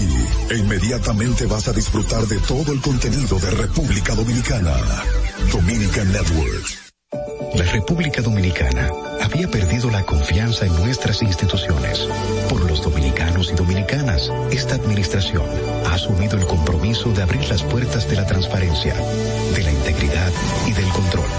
Es por eso que la Contraloría General de la República Dominicana ha implementado nuevos controles para llevar eficiencia y garantizar la buena ejecución de los fondos públicos. Conoce más en www.contraloría.gov.do. Gobierno de la República Dominicana. Estás disfrutando de Distrito Informativo con Maudi Espinosa, Ogla Enesia Pérez y Carla Pimentel. ¿Viste qué rápido? Ya regresamos a tu Distrito Informativo. De regreso estamos en Distrito Informativo, soy Mauvi Espinosa, junto a Ogla Enesia Pérez y Carla Pimentel, a través de la Roca 917. Gracias por la sintonía. En esta ocasión recibimos de muy bu- buena manera a dos invitados especiales que nos vienen a acompañar y a darnos un punto de vista muy interesante y vamos a presentarlo de manera formal. La hora estilar ha llegado. Por eso te traemos la entrevista del día en tu Distrito Informativo.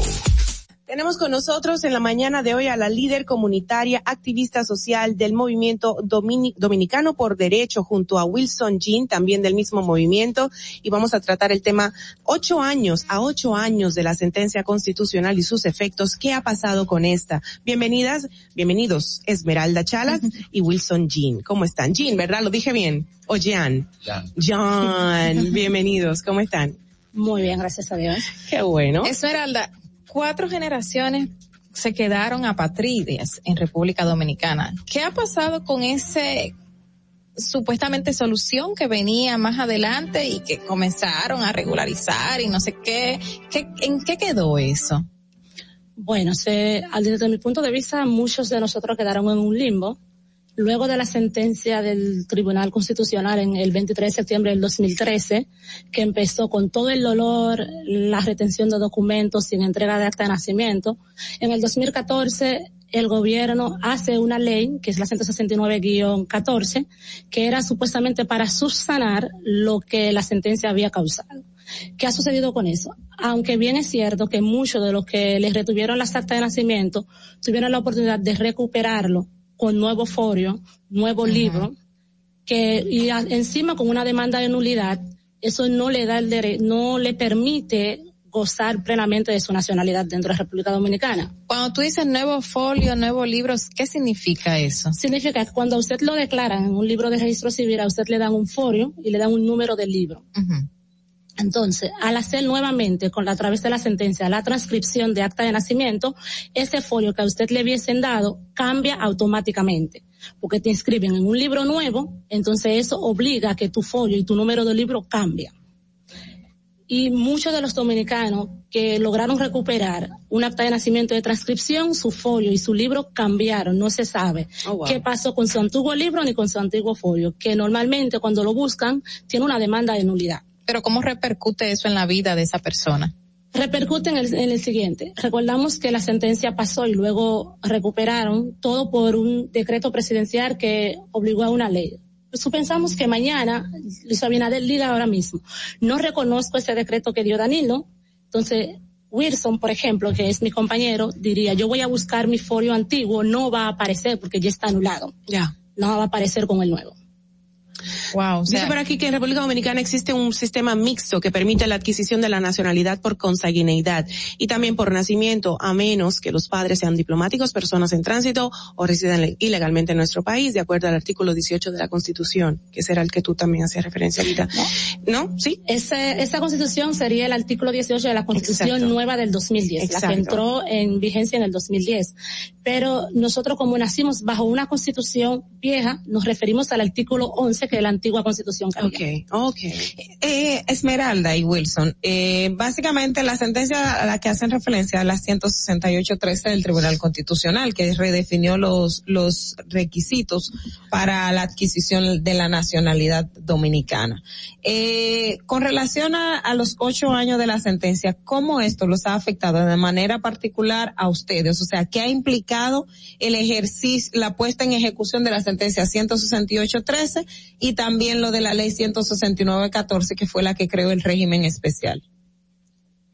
Buenos días. eh, con respecto a su pregunta, con la puesta en marcha de la sentencia, en el caso mío, fui afectado gravemente porque duré seis años con mi cédula, que no me la querían dar. Después de los seis años, cuando obtuve mi cédula, fue una, una catástrofe para mí prácticamente, porque a raíz de la nueva, de la nueva ley, el nuevo folio, el nuevo registro, para yo hacer algunas diligencias le- legales, fue un proceso muy duro. ¿Qué tuviste que hacer? O sea, ¿cuál fue el movimiento que hiciste a partir de ese momento? El nuevo registro, el nuevo folio. Primero, para yo obtener mi, mi pasaporte para viajar en Puerto Plata, me lo negaron. Me dijeron que no te podemos dar un pasaporte porque tus padres son migrantes. Teniendo yo mi, mi cédula dominicana, mi acta de nacimiento normal, ¿Y tú tienes hijos, Wilson? todavía. Ah, ok. ¿Cómo eso repercute en las personas como Wilson? En este momento, si Wilson hubiese tenido hijos que están en edad escolar, ¿cómo eso repercute en esos niños? Si el padre no tiene un documento, eh, le es difícil de- declarar a sus hijos. Y los mismos que son beneficiarios por la ley 16914, que ahora mismo tienen una cédula, no tienen el acceso a declarar lib- libremente a sus hijos. Cuando van a la oficialía del Estado Civil, le ponen unas trabas para darle el documento de sus hijos. Yo, yo conocí de muchos dominicanos que estaban en tránsito de edad escolar a universidad, que en ese tiempo no pudieron, todavía no han podido entrar a- a las universidades, a hacer una carrera, a ser unas personas productivas en la sociedad. Y también vi casos de personas que iban a incursionar en un trabajo en el extranjero, un joven que no recuerdo el nombre, que no pudo viajar por el tema del pasaporte en ese mismo momento también. O sea, ¿cuántas personas se han visto afectadas que no han podido seguir su vida productiva y, y, y aportar en su país?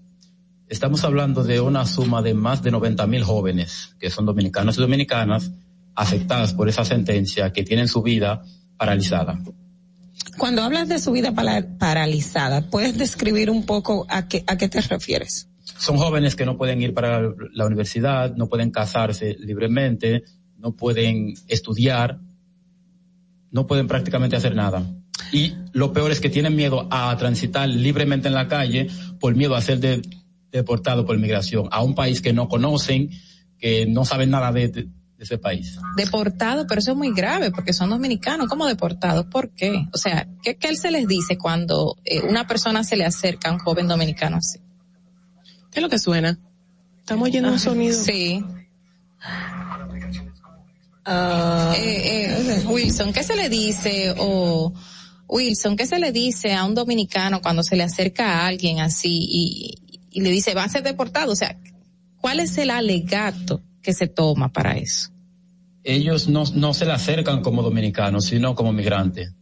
Porque yo siempre digo que a las autoridades de migración tienen que hacer una formación para los agentes de, de migración, para que puedan distinguir entre migrante y descendiente de, de migrante. Algunos de, ha- han, en algún momento han estado, por ejemplo, en, en la, eh, ¿cómo que se llama el centro que creó? En Jaina. Ajá, de- Eh, del, sí, no me acuerdo realmente el nombre, pero sí, está ubicado en Jaina. Bueno, yo soy la experiencia viva de esto. Tuve un encuentro en un momento con migración. A mí no me preguntaron por documento. Solamente me dijeron súbete. El punto fue que tuvimos un roce hasta que llegó el supervisor. y ¿Cuándo le fue esto? ¿Cuándo fue? Eso fue a raíz en el 2016 Ya. en Villamella, frente a la Sirena. Y el oficial que me agarró me dijo, súbete. Y yo estaba renuente porque yo iba camino a una actividad con Mosta. En ese momento, cuando llega el supervisor, él dijo, ¿y por qué tú estás discutiendo con la ciudadana? Él dijo, no es ciudadana, ella es negra. Oh, my God. Ella es negra y por ende, como es negra, ella es haitiana. Ya. Ahora una cosa, eh, eh, pues, resulta un poco chocante cuando la gran mayoría de nosotros también somos eh, mulatos, negros, en fin. Pero yo- una cosa que siempre me ha llamado la atención es que en Haití am, no hay yusolis de tipo alguno, o sea, solamente opera el yusanguinis o consanguinidad, consanguinidad, según el artículo 11 de su constitución, por lo que el que nace en Haití no es haitiano si sus padres no lo son, y la nacionalidad haitiana persigue al hijo de haitianos sin importar dónde nazca, es decir, que si tú naces en Surinam como eh, descendiente de haitianos, tú sigues siendo haitiano, no Surinam. No sé cuál es el gentilicio de Surinam, pero no serías de Surinam o de otro país en específico. Sin embargo, en ese punto voy a diferir un poquito porque las constituciones no cruzan frontera. No cruzan fronteras. No cruzan frontera. La, Haití es un país Wow. soberano, se gobierna por sí solo. Igualmente República Claro. Dominicana es un país soberano, Claro. tiene, se rige por sus propias leyes, no por las leyes de otro país. Claro. Y es cierto, la constitución de Haití en ese artículo lo dice, pero si tú lees en los, en los literales A y B, también te dice con opción de aquellas personas que no hayan optado por otra, por otra nacionalidad.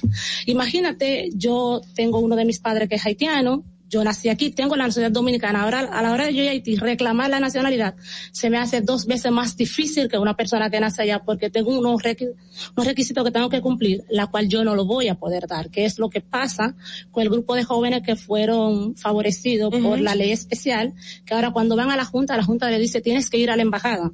La embajada le dice, yo no los reconozco, ustedes no son haitianos. ¿Y entonces qué pasa con esta persona? Ni lo reconocen aquí ni lo reconocen allá. Están en un limbo total. Estos son los famosos apátridas, que no tienen patria. O sea que si ustedes se van como ahora mismo en Estados Unidos, los que están luchando con sus vidas, eh, los que están allá en la frontera con Texas, ¿qué pasa con esos haitianos también? O sea, ¿qué va a pasar con los haitianos en el mundo entero? Porque hay una, hay una problemática, no solamente con República Dominicana. ¿Qué pasa con el haitiano?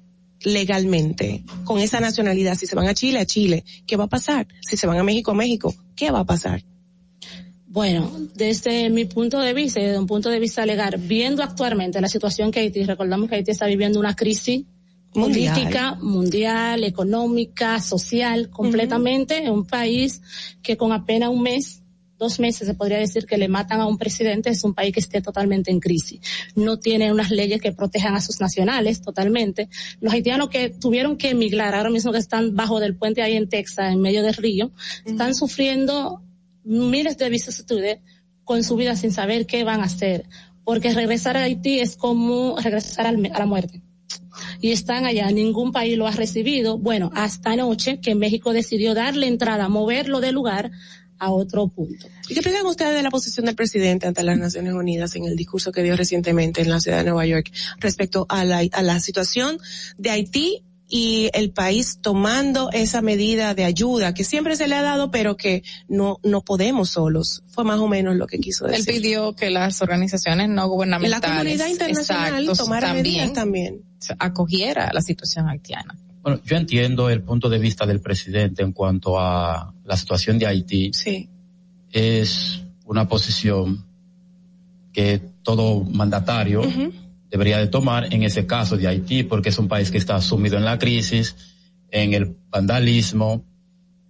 Pero nosotros estamos aquí principalmente eh, no hablando del haitiano, sino hablando del dominicano descendiente de haitiano que nace en este país, que tiene todo el derecho aquí en el país de gozar su ciudadanía. Que es diferente. Ay. Cuando hablamos de descendientes de haitianos y hablamos de migrantes haitianos, hay que hacer una gran di- diferencia. A Esmeralda, ¿algún caso de algún joven que haya terminado siendo deportado, como te pasó a ti, que, que le dijeron ven, súbete, pero algún caso que haya concluido de manera negativa, eh, se ha conocido? Sí. Sí. Sí, porque en Puerto Plata, que es de donde yo soy mm, oriundo, eh, semanalmente tenemos que hacer trámites en la frontera para traer de vuelta a jóvenes dominicanos que son deportados con migración, aún con documento en mano. U- Ustedes, eh, recuerdo, eh, con relación a la ley 169-14, hay una cantidad de personas que, eh, eh, Mer- Esmeralda hacía referencia al discurso eh, del decreto de Danilo Medina y Abinader también emitió un decreto otorgando, eh, concediendo la nacionalidad a los que se aplicaron a los requisitos que establecía la ley 169-14. Pero tengo entendido que hay una cantidad de personas que sus documentos están vencidos y no han accedido a la nacionalidad. Eh, ¿Podrían explicarnos un poquito de esa parte? Sí, realmente es una realidad. Es un ca- es en cuanto a esa sentencia lo vivo de cerca. Tengo un familiar muy cercana. Ella sí le dieron la cédula, pero no le dieron la cédula con una nacionalidad dominicana, que es lo que había prometido Danilo y es lo que la ley hubiese prometido. Ella tiene una cédula con la cual ella puede inscribirse en la universidad, pero no goza de todos los derechos de un dominicano. Pero esa cédula es extranjería, ¿o qué? Dice exactamente extranjero.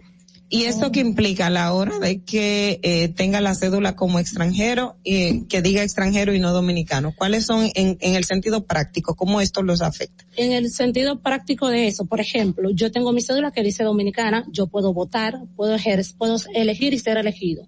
Ella, aunque haya nacido con 27 años de vida, toda su vida aquí en República Dominicana como dominicana, no puede votar, no puede elegir, no puede ser elegido. Cuando tenga sus hijos, los hijos van a pasar a un libro de extranjería porque ya no tiene una, no tiene una nacionalidad definida. Cuando tú dices ser elegido, ¿a qué te refieres? O sea, ser candidato.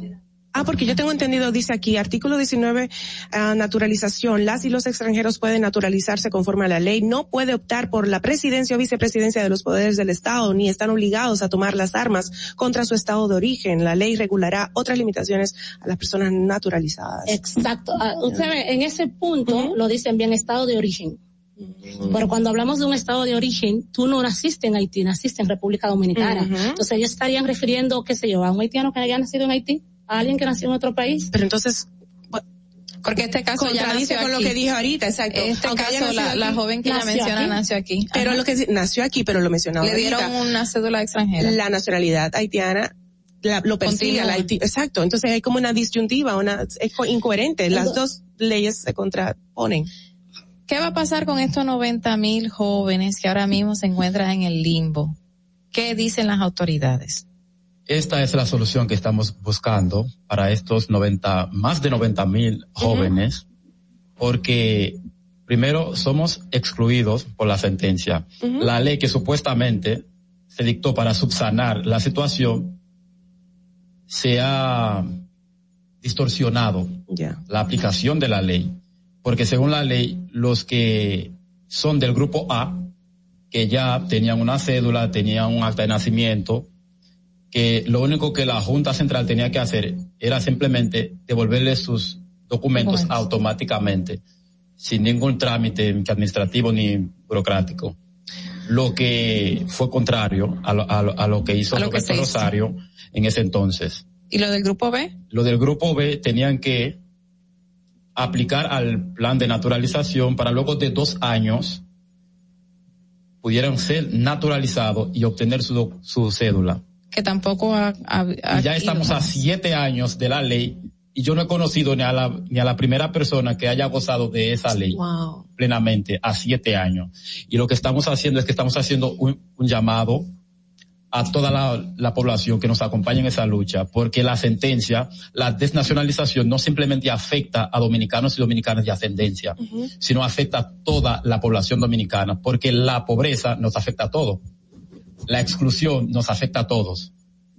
Debemos unirnos y, y luchar y pedirle, pedir que se, com- ¿cómo le digo?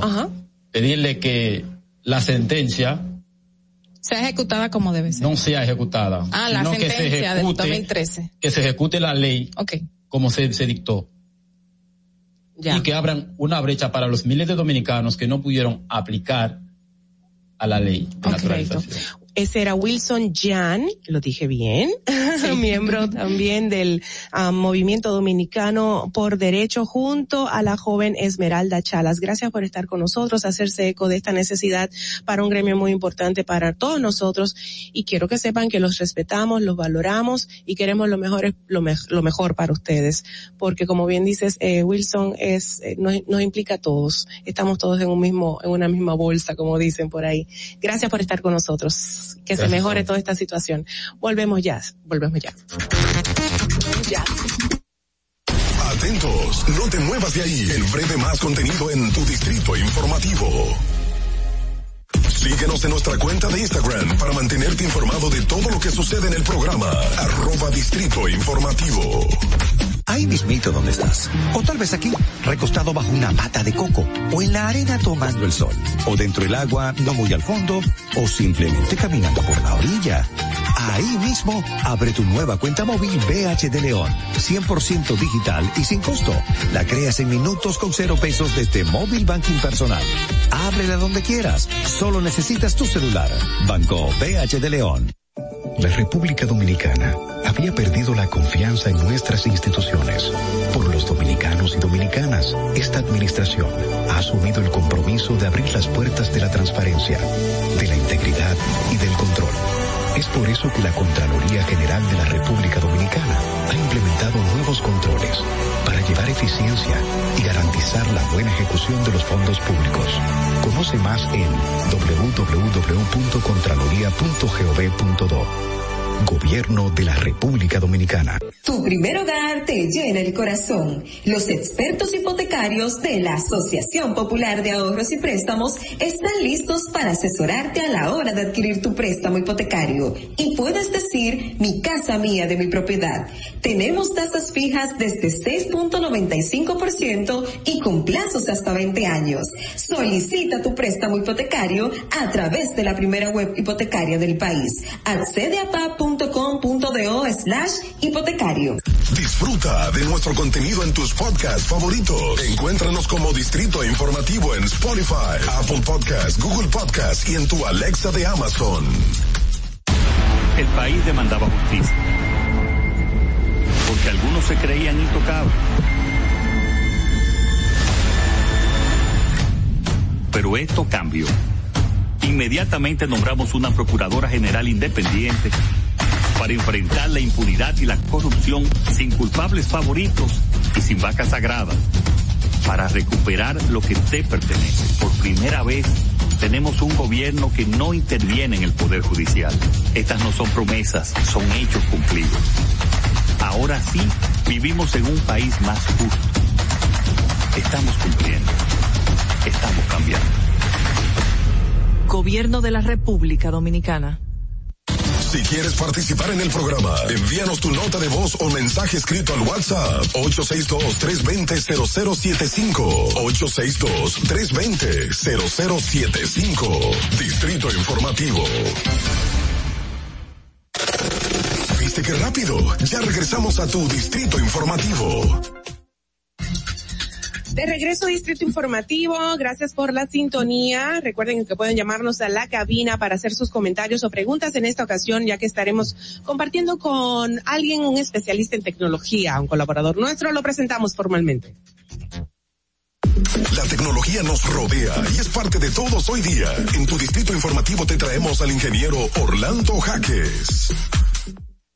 Así es, don Orlando Jaques con nosotros. Buenos días, ¿cómo está?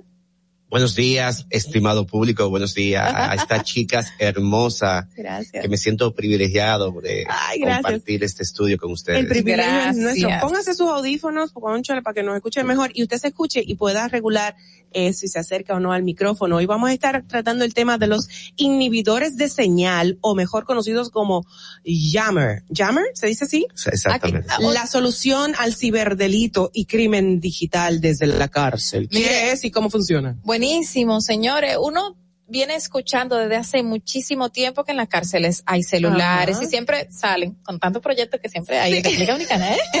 Los bloqueadores De van- señal. Sí, de que no, lo vamos a incautar, los bloqueadores de señal, a cada rato ponen uno aquí y desde la victoria me están llamando a mí Ajá. de repente. Para nadie es un secreto que en los últimos años la mayoría de los casos sonoros, de los casos que, que han generado cierta magnitud, si se puede llamar así, han salido desde la cárcel. Incluso se han encontrado bandas con call center y con laboratorios digitales para clonación de tarjeta de crédito, phishing o phishing, como se dice en tecnología, a este tipo de delitos. Sí. E incluso se han planificado grandes casos, incluyendo asesinatos, como el caso de ayer de un joven que fue lamentablemente muerto. Ese caso sonó desde la cárcel, de una de las cárceles de la República Wow. Dominicana. Y entonces se ha hablado de los inhibidores de frecuencia, inhibidores de señal, pero se ha quedado en el aire. Para nadie es un secreto que desde el año 2011, mediante un decreto, el presidente de turno eh, ordenó mediante el 564-11 el bloqueo total de todas las señales de data y de voz dentro de las cárceles. Pero lamentablemente no se hizo nada. Para el año 2014, nuevamente se somete ante la Cámara de Diputados un recurso para el bloqueador de señal.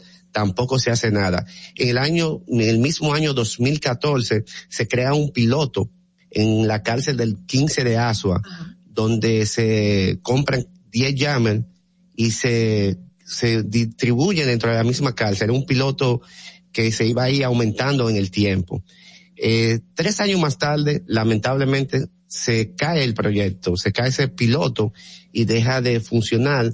Una de las razones que da la compañía que se encarga del mismo es que no se le dio el seguimiento necesario, había problemas de voltaje, problemas eléctricos, y que incluso manos enemigas eh, sacaron algunos llaves de funcionamiento. Eh, eso, eso iba Oh. a preguntar, eh, ay, perdón, Carla, No, no, sí. porque recuerdo cuando se hizo el anuncio en la Procuraduría General de la República, eh, porque precisamente la cárcel del 15 de la Victoria es, eh, de Asua, es donde, donde más se daban como este tipo de, de, de casos y frecuencia. Entonces, ¿qué tan costoso es y, y qué implicaciones tiene el tener un bloqueador de señal, de señal o, bla- o jammer? en- en Esa es una buena pregunta. Lo primero es que, que debemos saber qué es un jammer. Un jammer es un inhibidor de señal que trabaja con una frecuencia X. Yo me fui a Mick Jagger, pero es Jammer. Jammer, sí. Eh, eso tiene un generador de onda y tiene un generador de, de interferencia.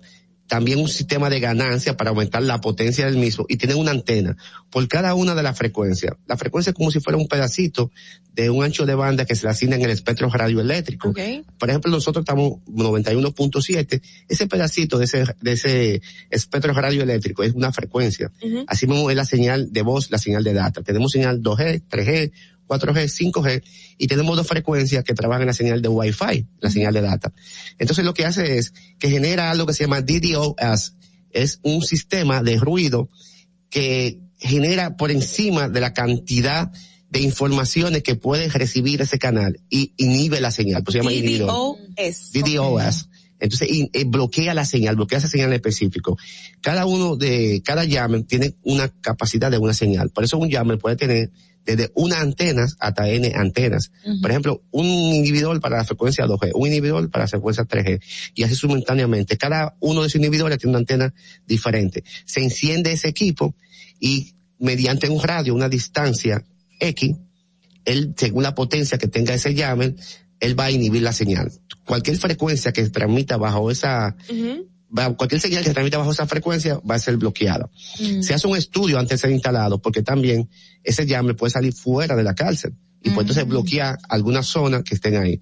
Lo primero es que lo- las grandes potencias, las grandes, los grandes países tienen inhibidores de señal en la cárcel y tienen un sistema de cabina de llamada monitoreado y grabado. Cada una de las llamadas que sale sale de una cabina y esas llamadas son monitoreadas en tiempo real. Si, si se hace algo, inmediatamente no hay que esperar que, que suceda el, hecho. Ellos se pueden dar cuenta de algún plan que se esté haciendo porque tienen un sistema que está, está grabando ese tipo de Pero ese- cosas. Ese, bloqueador es lo mismo que utilizan, perdón, Carla, eso es lo que utilizan en las universidades o colegios. Exactamente, y que también utilizaban algunos bancos de la República Dominicana. Exacto. Se tiene que tener un poco de cuidado con esto. Incluso eh, es un sistema de seguridad nacional y de la Procuraduría General de la República. ¿Por qué? Porque usted puede darle un mal uso a ese tipo de cosas. Incluso, se- como también sirve para proteger la llamada de la cárcel, también se puede cometer algún tipo de delito con, con este sistema. Y por eso tiene, tiene que ser regularizado por el Indotel o por Seguridad Nacional del país. Pero cuando se instaló realmente tuvo una función un tiempo correspondiente. Sí, al principio el objetivo principal, como era un piloto, era una zona en específica, porque 10 llames no eran suficientes en esta zona, entonces sí se comenzó a funcionar. E incluso, por eso vienen manos ene- enemigas que no saben de dónde proceden y comienzan a, a quitarlo o a sacarlo de funcionamiento. Lo importante de esto es que mediante se instala ese sistema de inhibidores de señal, también se crea un sistema de alarma, alarma en tiempo real. Cada vez que pasa un- algo que baja el voltaje, que se va una señal de funcionamiento o de cualquier X o Y situaciones que presente el equipo, genera una alarma y esta alarma se va a un sistema de monitoreo. Entonces, inmediatamente, este equipo de monitoreo toma acciones del momento y va físicamente a verificar qué pasó con ese llame, qué está sucediendo, que fue algo que lo que no se hizo, se instaló el equipo y ya. Cuando volvieron nuevamente al tiempo, ya prácticamente algunos equipos no funcionaban y otros ya ni estaban ahí. O sea que no, no había supervisión, no Eh, había. Se puede llamar así. Era un piloto que se quedó un poquito en el aire, se puede llamar. Te, te preguntaba para el tema del costo, eh, qué, qué costo implicaría para el Estado, pero también quiero tomar lo que hace referencia de que se pueden cometer delitos con esto. ¿Qué tipo de delitos se pueden Por cometer? ejemplo, eh, un llame es un inhibidor de señal, pero no solamente va a inhibir la señal de voz de teléfono, puede inhibir la señal hasta de una alarma. Puede, se puede poner un llame en un sistema de alarma que esté interconectado con una señal de microondas o con una señal de Wi-Fi. Y si usted enciende ese equipo, los equipos de comunicación no se van a comunicar, valga la redundancia. Entonces, no va a haber comunicación entre sí y por ende la señal no va a salir hacia afuera ¿Por qué- dando la alarma. por qué pienso que pueden eh, controlar a tu marcapaso? Sí, puede controlar cualquier tipo de señal. Eh, Sí. Sí, puede, sí. Oh, cualquier wow. tipo de señal de microondas que se genere, el me puede bloquear. ¿Y existen otros tipos de dispositivos como este que se puedan utilizar en las cárceles o están en las cárceles? ¿Existen? Sí, en la cárcel del mundo, en Estados En Unidos, República Dominicana no. solamente había un piloto. Hay, hay como algo que no deja pasar. Mira, hay algo interesante. En el 2019 se aprobó la ley. Se aprobó la ley para que todas las cárceles de la República Dominicana tengan llave. En 2019. Todavía ¿Y no se ha puesto, todavía ya? no se ha puesto, sí. Y se han dado varios pasos significativos, desde un decreto que emitió el presidente de turno del año 2011 hasta una aprobación en la Cámara del Congreso. Entonces todavía no se ha puesto llame. Y hay algo interesante, a medida, y una recomendación, nosotros como expertos en telecomunicaciones, con más de 20 años de experiencia en este tipo de, de equipos, se puede llamar así, eh, cuando se instala este tipo de equipo, es necesariamente que vaya acorde, que vaya conjuntamente con un sistema de monitoreo de un NOC donde se lleguen todo ese tipo de información de las alarmas que van generando el dispositivo, porque si se instala hoy, volvemos a los dos meses a verificar, posiblemente a los dos meses no encontremos ningún llame funcionando. O sea que tiene que haber un seguimiento constante. claro, un sistema automatizado. Exacto. Porque que a alguien le llegue la señal. Eso fue lo que pasó. Se instaló el equipo, cuando volvieron nuevamente, habían equipos que supuestamente habían sufrido eh, alto voltaje, otros que ya no existían, otros que supuestamente estaban dañados. Entonces, el, lo, esto tiene que ir acompañado de un plan de monitoreo en tiempo real. ¿Y cuáles son los costos? Bueno, en aquel momento se hablaba de unos 100 millones de pesos para la instalación de todos los llames. Un llame va dependiendo lo que usted esté buscando. Un llame puede ser un llame de algo muy pequeño hasta uno, algo muy grande, prácticamente como una mochila de, de escuela, algo así. Entonces, dependiendo de lo que usted quiere cubrir. Entonces eso lo va a decir el momento y, la- y también el espacio. de ¿Se puede proteger de un jammer? O sea, hay sistemas que pueden ser, ir en contra de un jammer. Mm, Lo que existe un, un, un find jammer, es como un, buscador, detector. un detector de llame. Porque, por ejemplo, un jammer puede inmovilizar vehículos. Sí, que las puede alarmas. activar las alarmas que usted la mencionó, elementos de seguridad, pedir ayuda policial, eso es muy delicado, y cambiar de ruta o abortar la misma, o sea que puede, wow. Todos los sistemas de seguridad, todos los sistemas de comunicación, todos los sistemas de alarmas que trabajan con señal de microondas pueden ser bloqueadas con un llave. Y alguien desde adentro de una cárcel, por ejemplo, puede tener acceso de alguna manera a esa, a ese dispositivo. Al jammer, Ajá. eh, acceso, bueno, tú puedes detectar, si tú tienes un, un, un, un buscador de, un detector de llaves y lo tienes dentro de la cárcel, eso lo va a definir las autoridades, porque es un equipo grande que se puede ver cuando se entra. claro. Si tú tienes eso ahí adentro, tú puedes, lo enciendes y te vas a cuenta que a qué distancia incluso existe un jammer cerca de ti. Hay algo interesante antes que Ajá. tú, eh, en la, en las elecciones, las elecciones Ajá. presidenciales y congresionales, tuvimos una participación mediante un ISP del país ¿Oh, sí? y existían equipos que en diferentes puntos que ya habían sido previamente dicho, nosotros con un equipo de, de detector de jammer hicimos un estudio para verificar si había jammer que pudieran bloquear la transmisión de actas. Y la habían, habían. No, no encontramos en ese momento. sí. gracias a Dios. Ok.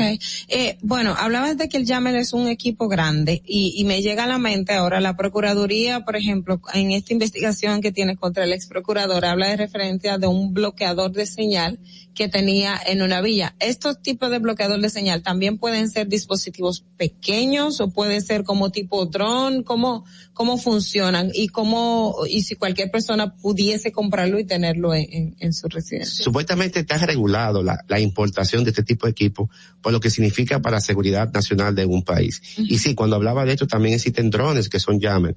Un, un jammer, como decía al principio, consiste en un generador de onda, un generador de interferencia, un sistema de ganancia que lo que hace es que aumenta la potencia y la antena de la señal que tú pretendes bloquear. Entonces puede ser un equipo muy pequeño como también puede ser un equipo muy grande. Es decir, va desde pequeñito hasta un equipo muy grande. Eso va a depender del sistema de microprocesadores que se utilice para el diseño de este aparato. ¿Por qué? ¿Hay alguna información del por qué a pesar de que en el 2019 se aprobó para que se compren y se instalen? ¿Por qué no se ha hecho? Es una buena pregunta. Quedó ahí. Es una buena pregunta. En el caso reciente de Cuba, con la manifestación que hubo recientemente, ¿qué fue lo que se eh, puso? ¿Fue jammer o simplemente se tumbó la, la señal? No, es- eh, ellos crearon un sistema de bloqueo en la web Ajá. que bloquea completamente todo el tráfico que trata de, de pasar a nivel de, de un protocolo que, que se utiliza Ajá. para este tipo de, de, de bloqueadores. No, porque ya no fue la, eso fue a nivel web que Exacto, bloquearon la exacto, señal. no No a nivel de microondas. A veces yo creo que a alguien o a alguienes les conviene que no haya bloqueo en las cárceles porque tantos delitos, tantas estafas que se hacen desde la cárcel, de que simplemente vender una supuesta villa, hasta los videos que andaban circulando de montaje de personas que veían a la niña en una situación un poco eh, eh, fuerte y, y, y no se hace nada. Las personas cuando ya están en li- privado de libertad, que están en la cárcel, a 30 años, a 20 años, prácticamente ya no le importa qué pasa con, con una nueva sentencia. Entonces, se inventan una cantidad de ciberdelitos y en los últimos casos más, más sonoros, han tenido que tener una gran participación los reclusos dentro de alguna cárcel del país. Entonces, en este momento yo creo que ya hay tiempo de que las autoridades tomen carta en el asunto y se ejecute un plan real y de seguimiento a este tipo de inhibidores. Aunque supuestamente es un negocio, la, tele- la comunicación en la cárcel, ese negocio puede tocar la puerta de su casa y usted puede tener un problema. Eh, y- eh, y, bueno, precisamente, como comentabas, nosotros tenemos en el país más de una, unas 30 recintos eh, carcelarios entre el nuevo modelo y el modelo tradicional. Eh, el Estado, usted también entiende que es el, por el costo que le puede implicar al Estado hacer una inversión para todos estos eh, centros penitenciarios que a la fecha, o ¿por qué no? Porque simplemente no, no funcionó el, el, el modelo piloto que, que era para, para aplicarlo en todo.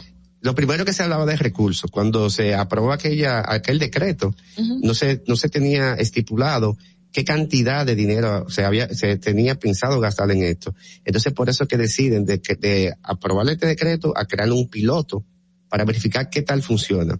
Pero yo creo que existe más que, que la parte económica, un sistema de resistencia de algunas partes, que como decía Carla, no sé quiénes son, pero Los sí, intereses. sí, son los intereses. Pero sí existe una resistencia, porque como se construye una cárcel nueva, que tiene un costo también un poco elevado, dentro de esa construcción de ese nuevo recinto debe de ir acompañado de una inclusión de un sistema de bloqueo de señal. Como usted también calculó qué cantidad de bloques, qué cantidad de cemento usted va a gastar ahí, debería también que calcular qué cantidad de equipo necesita para ese nuevo recinto. Yo creo que debería ser un Buen proyecto en conjunto. Mira, pero es interesante que en punto. algunos países de Latinoamérica es penalizado con hasta 15 años Sí. el uso indebido de un jammer. Con 15 hay países mucho más de ahí, por ejemplo en España. Incluso la importación de este equipo de equipo, de este tipo de equipo, Ajá. es considerado como si fuera un, un crimen. Exacto. Federal, es un crimen Sí, federal. un crimen federal. Entonces, aquí todavía no se da mucho seguimiento a ese tipo de cosas, porque incluso nosotros mismos no lo tenemos en la cárcel, imagínense. Claro, claro. Bueno, no estamos, eh, gracias, gracias de verdad, don Orlando, estamos eh, empapándonos sobre, sobre este tema tan interesante donde todos nos vemos afectados en la ciudad de Santo Domingo. Como bien decía yo, en algunas universidades se utiliza, en algunos centros también. Como usted decía ahorita, en las votaciones, en las elecciones estuvo siendo tratado de detectar algún tipo de jammer para que afectara la, el envío de, la- de las votaciones, ¿no? De los votos.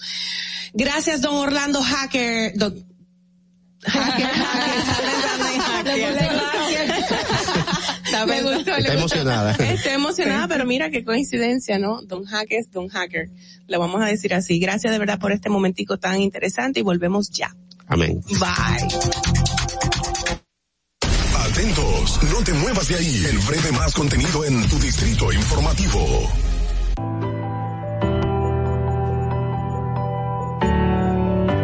Mi mundo empezó a cambiar. Al igual que el de todos en casa. Ahora contamos con más espacio y comodidad. Y nuestro único interés es pasar más tiempo juntos. Pero aunque las cosas ahora son diferentes, podemos hacerlas a nuestra manera. Primero al 30 de septiembre con Expogar, Banreservas pone toda su voluntad para que quieras tu vivienda con tasas desde 5.80%, fijas hasta 10 años, 90% de financiamiento, hasta 20 años para pagar y cuotas flexibles. Precalifícate por WhatsApp al 809-960-2120 y empieza a sentir la libertad de vivir en casa propia. Banreservas, el banco de todos los dominicanos. Encontramos programas sociales del gobierno que te obligaban a quedarte como estabas y no te ayudaban a progresar. En menos de un año, creamos Supérate, que te ayuda a que un día no necesites más ayuda. Supérate es un programa de capacitación que te permite ser libre, te da el doble de ayuda para hacer tu sueño realidad. Hoy beneficiamos a 500 mil personas más. Estas no son promesas, son hechos. Ahora sí tienes con qué progresar. Estamos cumpliendo. Estamos cambiando. Gobierno de la República Dominicana. Tu primer hogar te llena el corazón. Los expertos hipotecarios de la Asociación Popular de Ahorros y Préstamos están listos para asesorarte a la hora de adquirir tu préstamo hipotecario. Y puedes decir, mi casa mía de mi propiedad. Tenemos tasas fijas desde 6.95% y con plazos hasta 20 años. Solicita tu préstamo hipotecario a través de la primera web hipotecaria del país. Accede a pa.com.do slash hipotecario. radio Si deseas tener acceso a todo lo que pasa en República Dominicana, debes obtener Dominican Networks. Es el primer sistema de cable dominicano para los dominicanos en el exterior. Aquí podrás disfrutar de todos los canales de televisión de República Dominicana, noticias, deportes, música, farándula y entretenimiento 24/7. Solo debes descargar nuestra aplicación en Roku, Amazon y Apple TV. E inmediatamente vas a disfrutar de todo el contenido de República Dominicana. Dominican Networks. Ahí mismito donde estás. O tal vez aquí, recostado bajo una pata de coco. O en la arena tomando el sol. O dentro del agua, no muy al fondo. O simplemente caminando por la orilla. Ahí mismo, abre tu nueva cuenta móvil BH de León, 100% digital y sin costo. La creas en minutos con cero pesos desde Móvil Banking Personal. Ábrela donde quieras, solo necesitas tu celular. Banco BH de León. Estás disfrutando de Distrito Informativo con Maudi Espinosa, Ogla Enesia Pérez y Carla Pimentel. ¿Viste qué rápido? Ya regresamos a tu Distrito Informativo. Para que llegues a tiempo y no te compliques con el clima, te traemos en el Distrito Informativo el tráfico y el tiempo. Y así se encuentra el tráfico y el tiempo a esta hora de la mañana en Santo Domingo. Se registra gran entaponamiento en toda la avenida Máximo Gómez, en la avenida John F. Kennedy, en la avenida Alma Mater en zona universitaria y en zonas aledañas. Tráfico pesado en la calle Tetelo Vargas, en el Sanchenaco, en la avenida Sarasota y en la avenida Rómulo Betancourt. Y tráfico en alto total en Expreso Quinto Centenario. Atentos conductores. Vehículo detenido en la avenida Independencia. En el estado del tiempo en el Gran Santo Domingo se encuentra mayormente soleado con una temperatura de 26 grados y una máxima de 32 grados. Hasta aquí el estado del tráfico y el tiempo. Soy Nicole Tamares. Sigan disfrutando de Distrito Informativo. Distrito Informativo. Bueno, de regreso, Distrito Informativo, recuerden que nuestro número telefónico de cabina para hacer sus comentarios es el 829-947-9620 y también sus notas de voz al 1862-320-0075. Estamos en todas las plataformas digitales y nuestro canal de YouTube en vivo ahora mismo. También lo pueden repetir cuantas veces quieran como Distrito Informativo. Gracias por la sintonía, lo valoramos muchísimo. Señores, un programa muy interesante y bueno, hablábamos tras los comerciales sobre la situación de los haitianos, pero tú, eh, uh, Carla, querías comentar algo. Dominicanos de ascendencia haitiana. Exacto. No son ¿Qué le dije? haiti- los haitianos. ¿eh? Por generalizar y pasar rápido a, a Carla, Lo que pero pasa tienes es que se asocia mucho lo- eh, como descendientes. Entonces la gente entiende que es el mismo tema, el Claro. tema de los haitianos, que son el plan de regularización que se hizo, y el tema de los desnacionalizados, que son un grupo distinto que nacieron aquí y que por la sentencia 168 se le dice que ellos no tenían derecho a la nacionalidad a pesar de haber nacido aquí y que la constitución lo establece. Entonces dicen, no, tus papás estaban en tránsito, pero en tránsito unos papás que tenían veinte y pico de años en República Dominicana. Entonces el Tribunal Constitucional entendió eso. Ya. Entonces a esa población se les niega el derecho a la nacionalidad Claro. con la sentencia. La ley lo que vino a hacer es apalear esa, porque se generó que de acuerdo a la misma encuesta que hizo el Estado Dominicano, que unas 200 mil personas estarían afectadas porque eran unos 200 mil descendientes de extranjeros en República Dominicana. Entonces se creó la ley 169-14. Con esa ley se le iba los que ya estaban inscritos en el registro civil a reconocerle automáticamente la nacionalidad. Los que no estaban inscritos se creó un procedimiento especial para que se registren. Pero también en 2007, con una sentencia de la Suprema Corte de Justicia, se creó el libro de extranjería, que fue mediante ley, y muchos de los chicos que nacían aquí, lo que hacían era que lo inscribían en un libro de extranjería, es decir, que no tenían Yo registro te preguntaba civil. fuera del aire que qué ha pasado con las autoridades perte- eh, pertinentes en el tema que han respondido ante tantos alegatos y discusiones y reclamos de parte de todos estos sectores. A la fecha, la información que tenemos, por ejemplo, el Ministerio de Interior y Policía, que es el que tiene que ejecutar, por ejemplo, los dos decretos que emitió tanto Danilo Medina como el presidente Abinadel, concediendo nacionalidad a unas 800 personas. El Ministerio debe de hacer el procedimiento para hacer efectivo esto. no Lo que hecho. tenemos información, el departamento que existía en el Ministerio de, de Interior y Policía para los casos de naturalización o el proceso del, del plan, eso se desmanteló por anto, por decisión antojadiza de un viceministro, que es la persona encargada de ese departamento, y yo Mm. entiendo que tiene que ser con el aval del ministro también, porque nadie va a hacer algo en un ministerio, me da la ganariamente. Entonces, ha- han decidido que nada funciona y todo está paralizado. No hay un procedimiento, nadie de los que se inscribieron puede hacer el trámite porque nadie sabe nada, el departamento no funciona, no existe nadie, y entonces estas personas que se acogieron a la ley siete años están en, el limbo. Y en el tema del plan de regularización, es un plan de regularización de extranjeros, o sea que todos los extranjeros se podían y debían regularizarse mediante este plan que llevaba creo que dos años para hacer todo el proceso del papeleo. Y señores, cambiando de comentar? tema, Ajá. sí, este trabajo que salió en el diario Libre ahora mismo es algo muy criticado por todos y por eso lo quiero traer eh, a la mesa. Dice, exoneración de vehículos a legisladores, un costoso privilegio que pasó a negocio, o sea, tan, tan grave está la situación.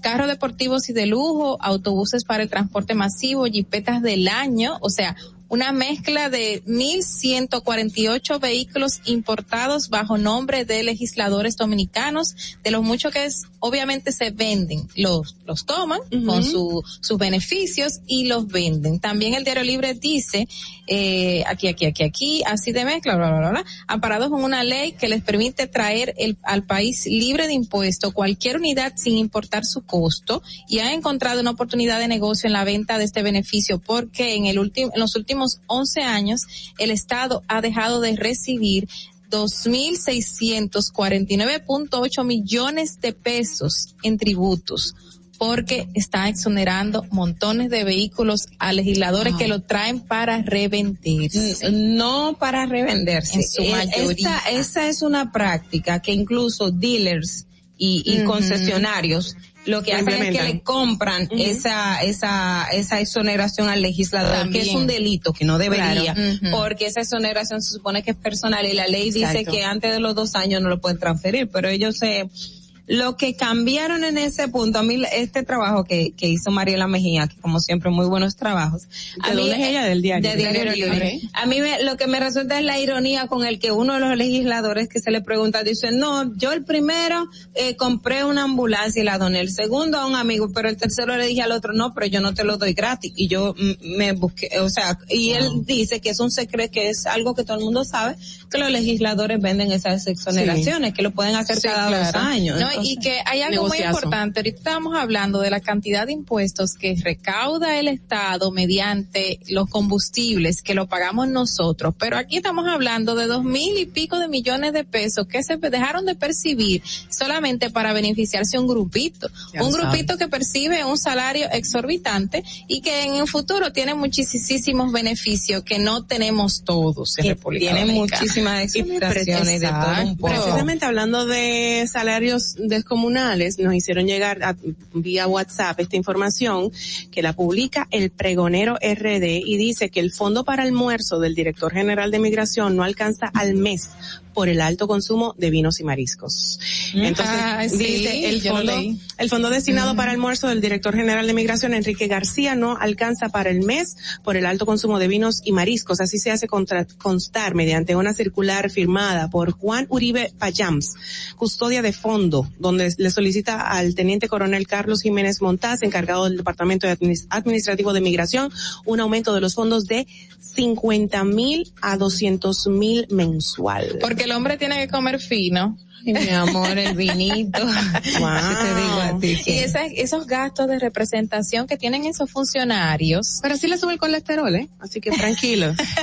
que, que la vida es un boomerang, señores. Claro, la vida es un boomerang. Pero Todo lo correcto. lo que todo lo que pasa sube, es- baja. lo que pasa es que esto, esto, yo no he visto el documento ni nada por el estilo, pero partiendo de lo que dice el medio de comunicación, esto difiere mucho de lo que el propio presidente de la República eh, ha, ha- ha ordenado a, a sus funcionarios. O sea, ¿por qué, por qué el Estado tiene que estar pagándole a usted eh, estos gustos? ¿Verdad que sí? Y aparte, eh, eso es alcohol en una institución pública, ¿verdad Pero, que sí? pero Porque eso es tristemente eso es algo cultural, o sea, todo el que llega a un puesto y ha llegado en el transcurso de los años y en gobiernos pasados, tiene sol- no solo que percibir un salario exorbitante, que sino también el gasto de representación, una tarjeta de crédito para sus consumos diarios, una tarjeta, eh, no sé si se acuerdan eh, cuando se hizo eh, la auditoría aeroportuaria, que en ese momento estaba eh, Gómez, eh, Víctor Gómez Casanova. Casanova, la cantidad de dinero que se estaba gastando y, pago, y no, y la tarjeta de crédito, él decía, no, porque se quedó un grupito para allí. pizza. Exacto. Y tenía que darle cena, señores. Y porque tienen que cenar todos los días dentro de la institución y quedarse. Ah, porque Ajá. estaban trabajando. Ajá. Ah, sí. Entonces yo se lo pasaba para que ellos compraran. Pero el Amazon gastó eh, hasta en audífonos, tablets y demás. Y cosa de niños. Y no Eh, te queda eh, como, ¿qué? Es, es- es el, el mal uso que dan ¿Tú de, sabes de qué me da risa? Que Sí. yo, esta humilde mortal, cuando estoy en un evento gubernamental, tú sabes, trabajando o algo, o, o privado, tengo por ética ni siquiera tomar un poquito de agua que se me brinde. O sea, agua puedo porque estoy hablando, Claro. pero me limito porque entonces tendría que ir al baño a hacer pipí. Uno, eso uno, pero por ética yo no como en los eventos. Pero yo lo Por que ética, yo no lo que- como en yo los eventos. estoy Pero de las pocas, en, mami. qué, Dios en mío. qué- en qué momento, en qué momento el director de migración se, se consume eh, esos vinos, porque yo, Dios mío. yo asumo que tú trabajando en una oficina que tiene 800 cosas que hacer, ¿cómo tú vas a estar? No, eh, diga- digamos que tiene visitas internacionales de otras instituciones también. Digamos, no me con esa cara. Y digamos, La gente lo que tiene más brinde recibirlo café con Gastos de representación, gastos de representación. O Tiene que que tener eso es traje limpio. O que eso es discriminación, porque a uno cuando va te dicen, ¿quieres un cafecito, un agüita, un tecito? Eso es a ti que te reciben con agua. Bueno. A ti. Mire, otra información también interesante, señores, y, y es que ya el caso Odebrecht va a concluir Oh, sí. la primera, sí, La el juicio, el juicio eh, que se le siguen a los seis imputados. Eh, en el día de hoy está previsto que ya ellos hagan su declaración final.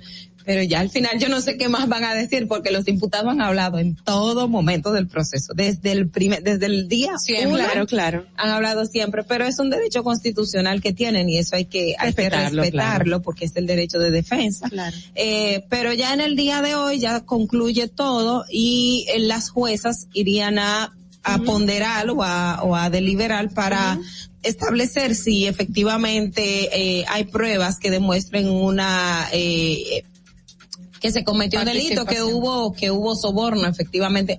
Bueno, de que hubo, hubo, porque Lo Odebrecht admitió. Ahora, Ujú. si la Procuraduría pudo probar que esas personas que están ahí fueron las que recibieron el soborno y cómo se recibió, se recibieron esos recursos, es lo que las juezas entonces van a ponderar y si al final se cumplieron también con todo lo que establece la ley, si, si, si estaban las pruebas debidamente presentadas. O sea, es un sinfín de cosas que creo que ellas tienen unos 30 o 45 días para, para emitir el fallo.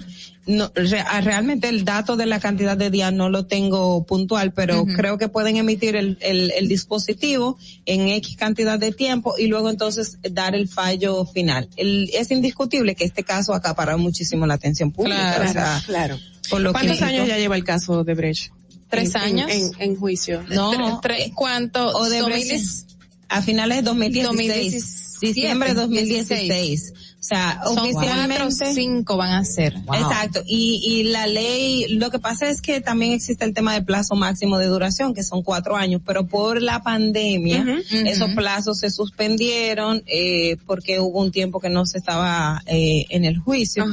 Pero hay que ver todos esos puntos, o sea, las juezas eh, tendrán que decidir. Hablando de delincuencia, señor. A ver. Porque esto es delincuencia también, aunque la gente no lo quiera ¿De creer. de? No, lo, lo que estamos hablando de Ah, delincuencia, pero lo que viene ahora es delincuencia común. Me dio una pena leer, porque me siento identificada, leer un trabajo que, que hizo Noticias SIN Sí. acerca de la delincuencia común, de cómo la gente cómo la gente está haciendo o está tomando medidas propias para eh, cuidarse de los delincuentes en la calle. El hecho de no bajar el cristal del vehículo por si tú estás manipulando un celular, que no te lo arranquen como me pasó a mí una vez. El hecho de que salgo a la calle, agarro bien mi cartera o el tipo de cartera que me pongo si me la pongo de lado, ci- ciertas calles que no transito, si veo un motor me, me pongo a la trasera, o sea, cómo la gente tiene que tomar medidas para cuidarse de, un motorista que te pasa por el lado y tú no sabes qué te va a hacer. Eso es increíble. El tema de la, yo, yo recuerdo un día y venía de clase online, estaba en el teléfono y, y iba a coger un carro y dice el señor, muchacha, que el teléfono, que no sé qué, y él me insistía que no, digo yo, yo lo sé señor, pero es que yo estoy en clase, yo no puedo hacer otra cosa, y, y a mí me dio, me dio una impotencia porque yo decía, o sea, yo no puedo estar haciendo por temor a que me quiten el teléfono que estoy haciendo recibiendo una capacitación. Entonces tengo que cohibirme y, o sea e- es el nivel de inseguridad con el que uno vive que esto no no no debería de ser. O sea eh, la persona va en, en un vehículo, te pueden estar llamando de una emergencia en tu casa, No lo vas no a poder puedes tomar tomar. el teléfono porque tienes el temor de que alguien te arranca el, tel- el, el teléfono de las manos Claro. mientras vas en el tránsito. Eh, en tu casa tienes que, no, no puedes tener siquiera tus puertas abiertas, Abiertas, porque no sabes quién, quién va a entrar. O sea, es como todo, todo lo que la gente se limita a hacer por un tema de seguridad. O sea, Así es. Señores, tenemos que finalizar ya. Estamos como que en la última eh, eh, Ah, dice curvita. Que sí, dice sí, así con Algo más que agregar Ajá. brevemente, algo que quieran anunciar que tengan para, para esta tarde.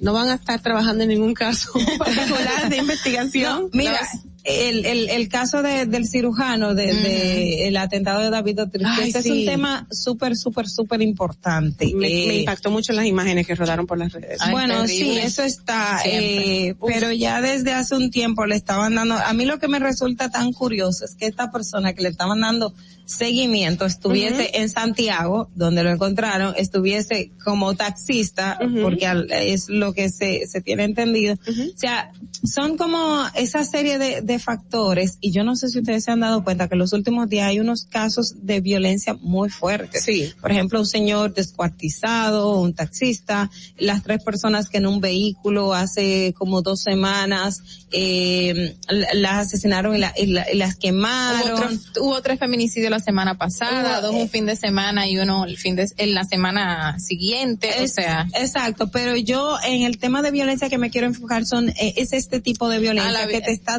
que te dice que algo está pasando.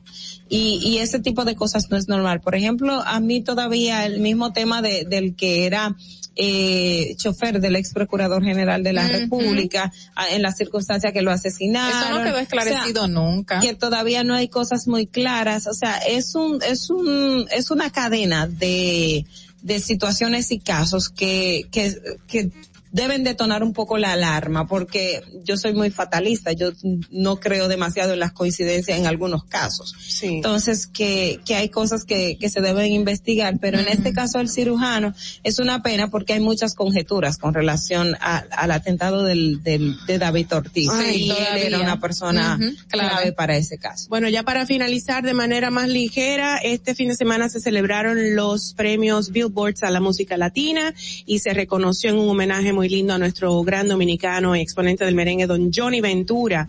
Y el mayor ganador fue, el que dominó la gala de los premios Billboards fue, dilo Alex, dilo.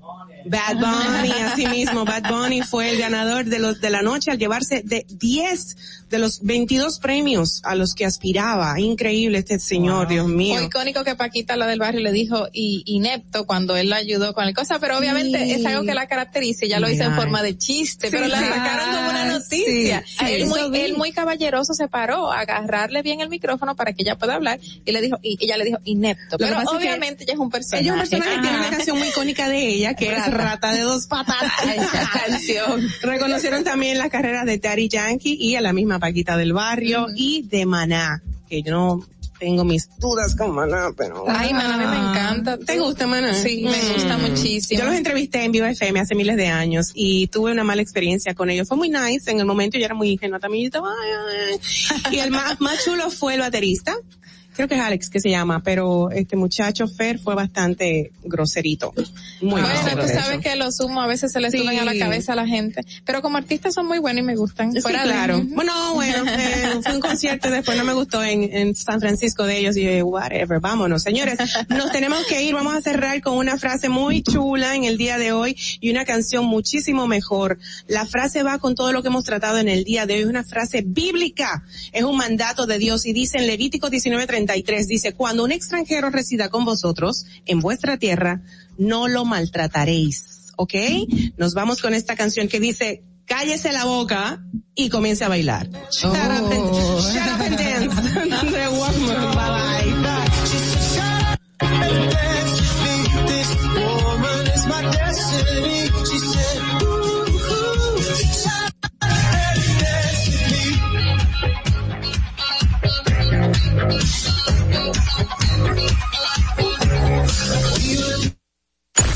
Networks presentó Distrito Informativo.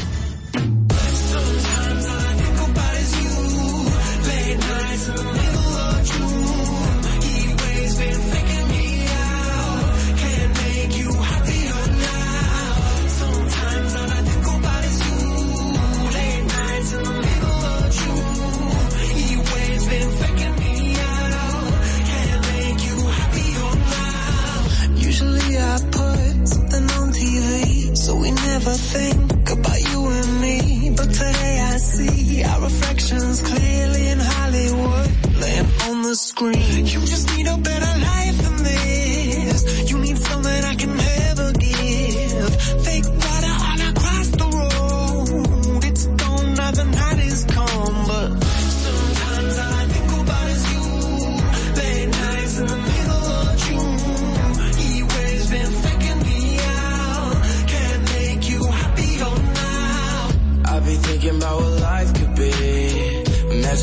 only you and me.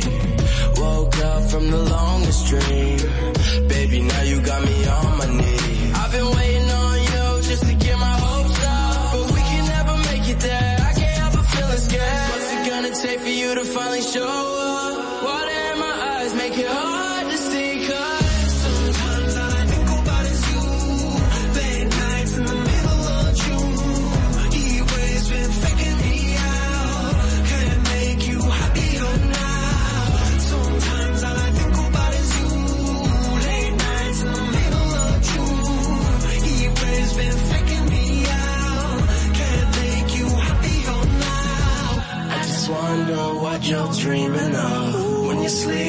smile so comfortable. I just wish that I could give you that, that look that's perfectly unsaid. Sometimes all I think about is you, late nights in the middle of.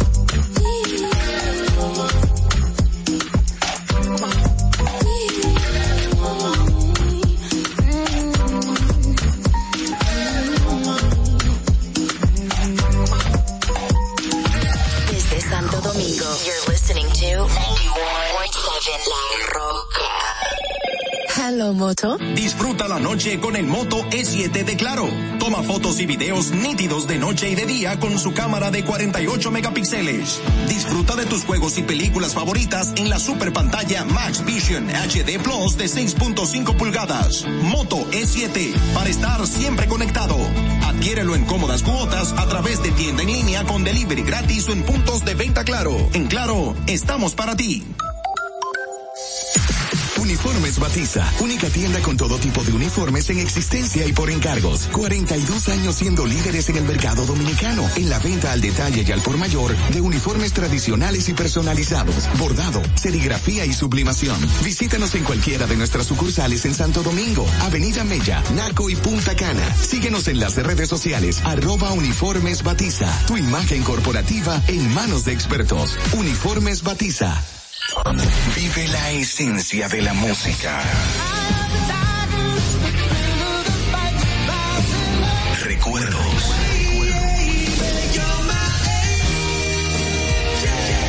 Emociones.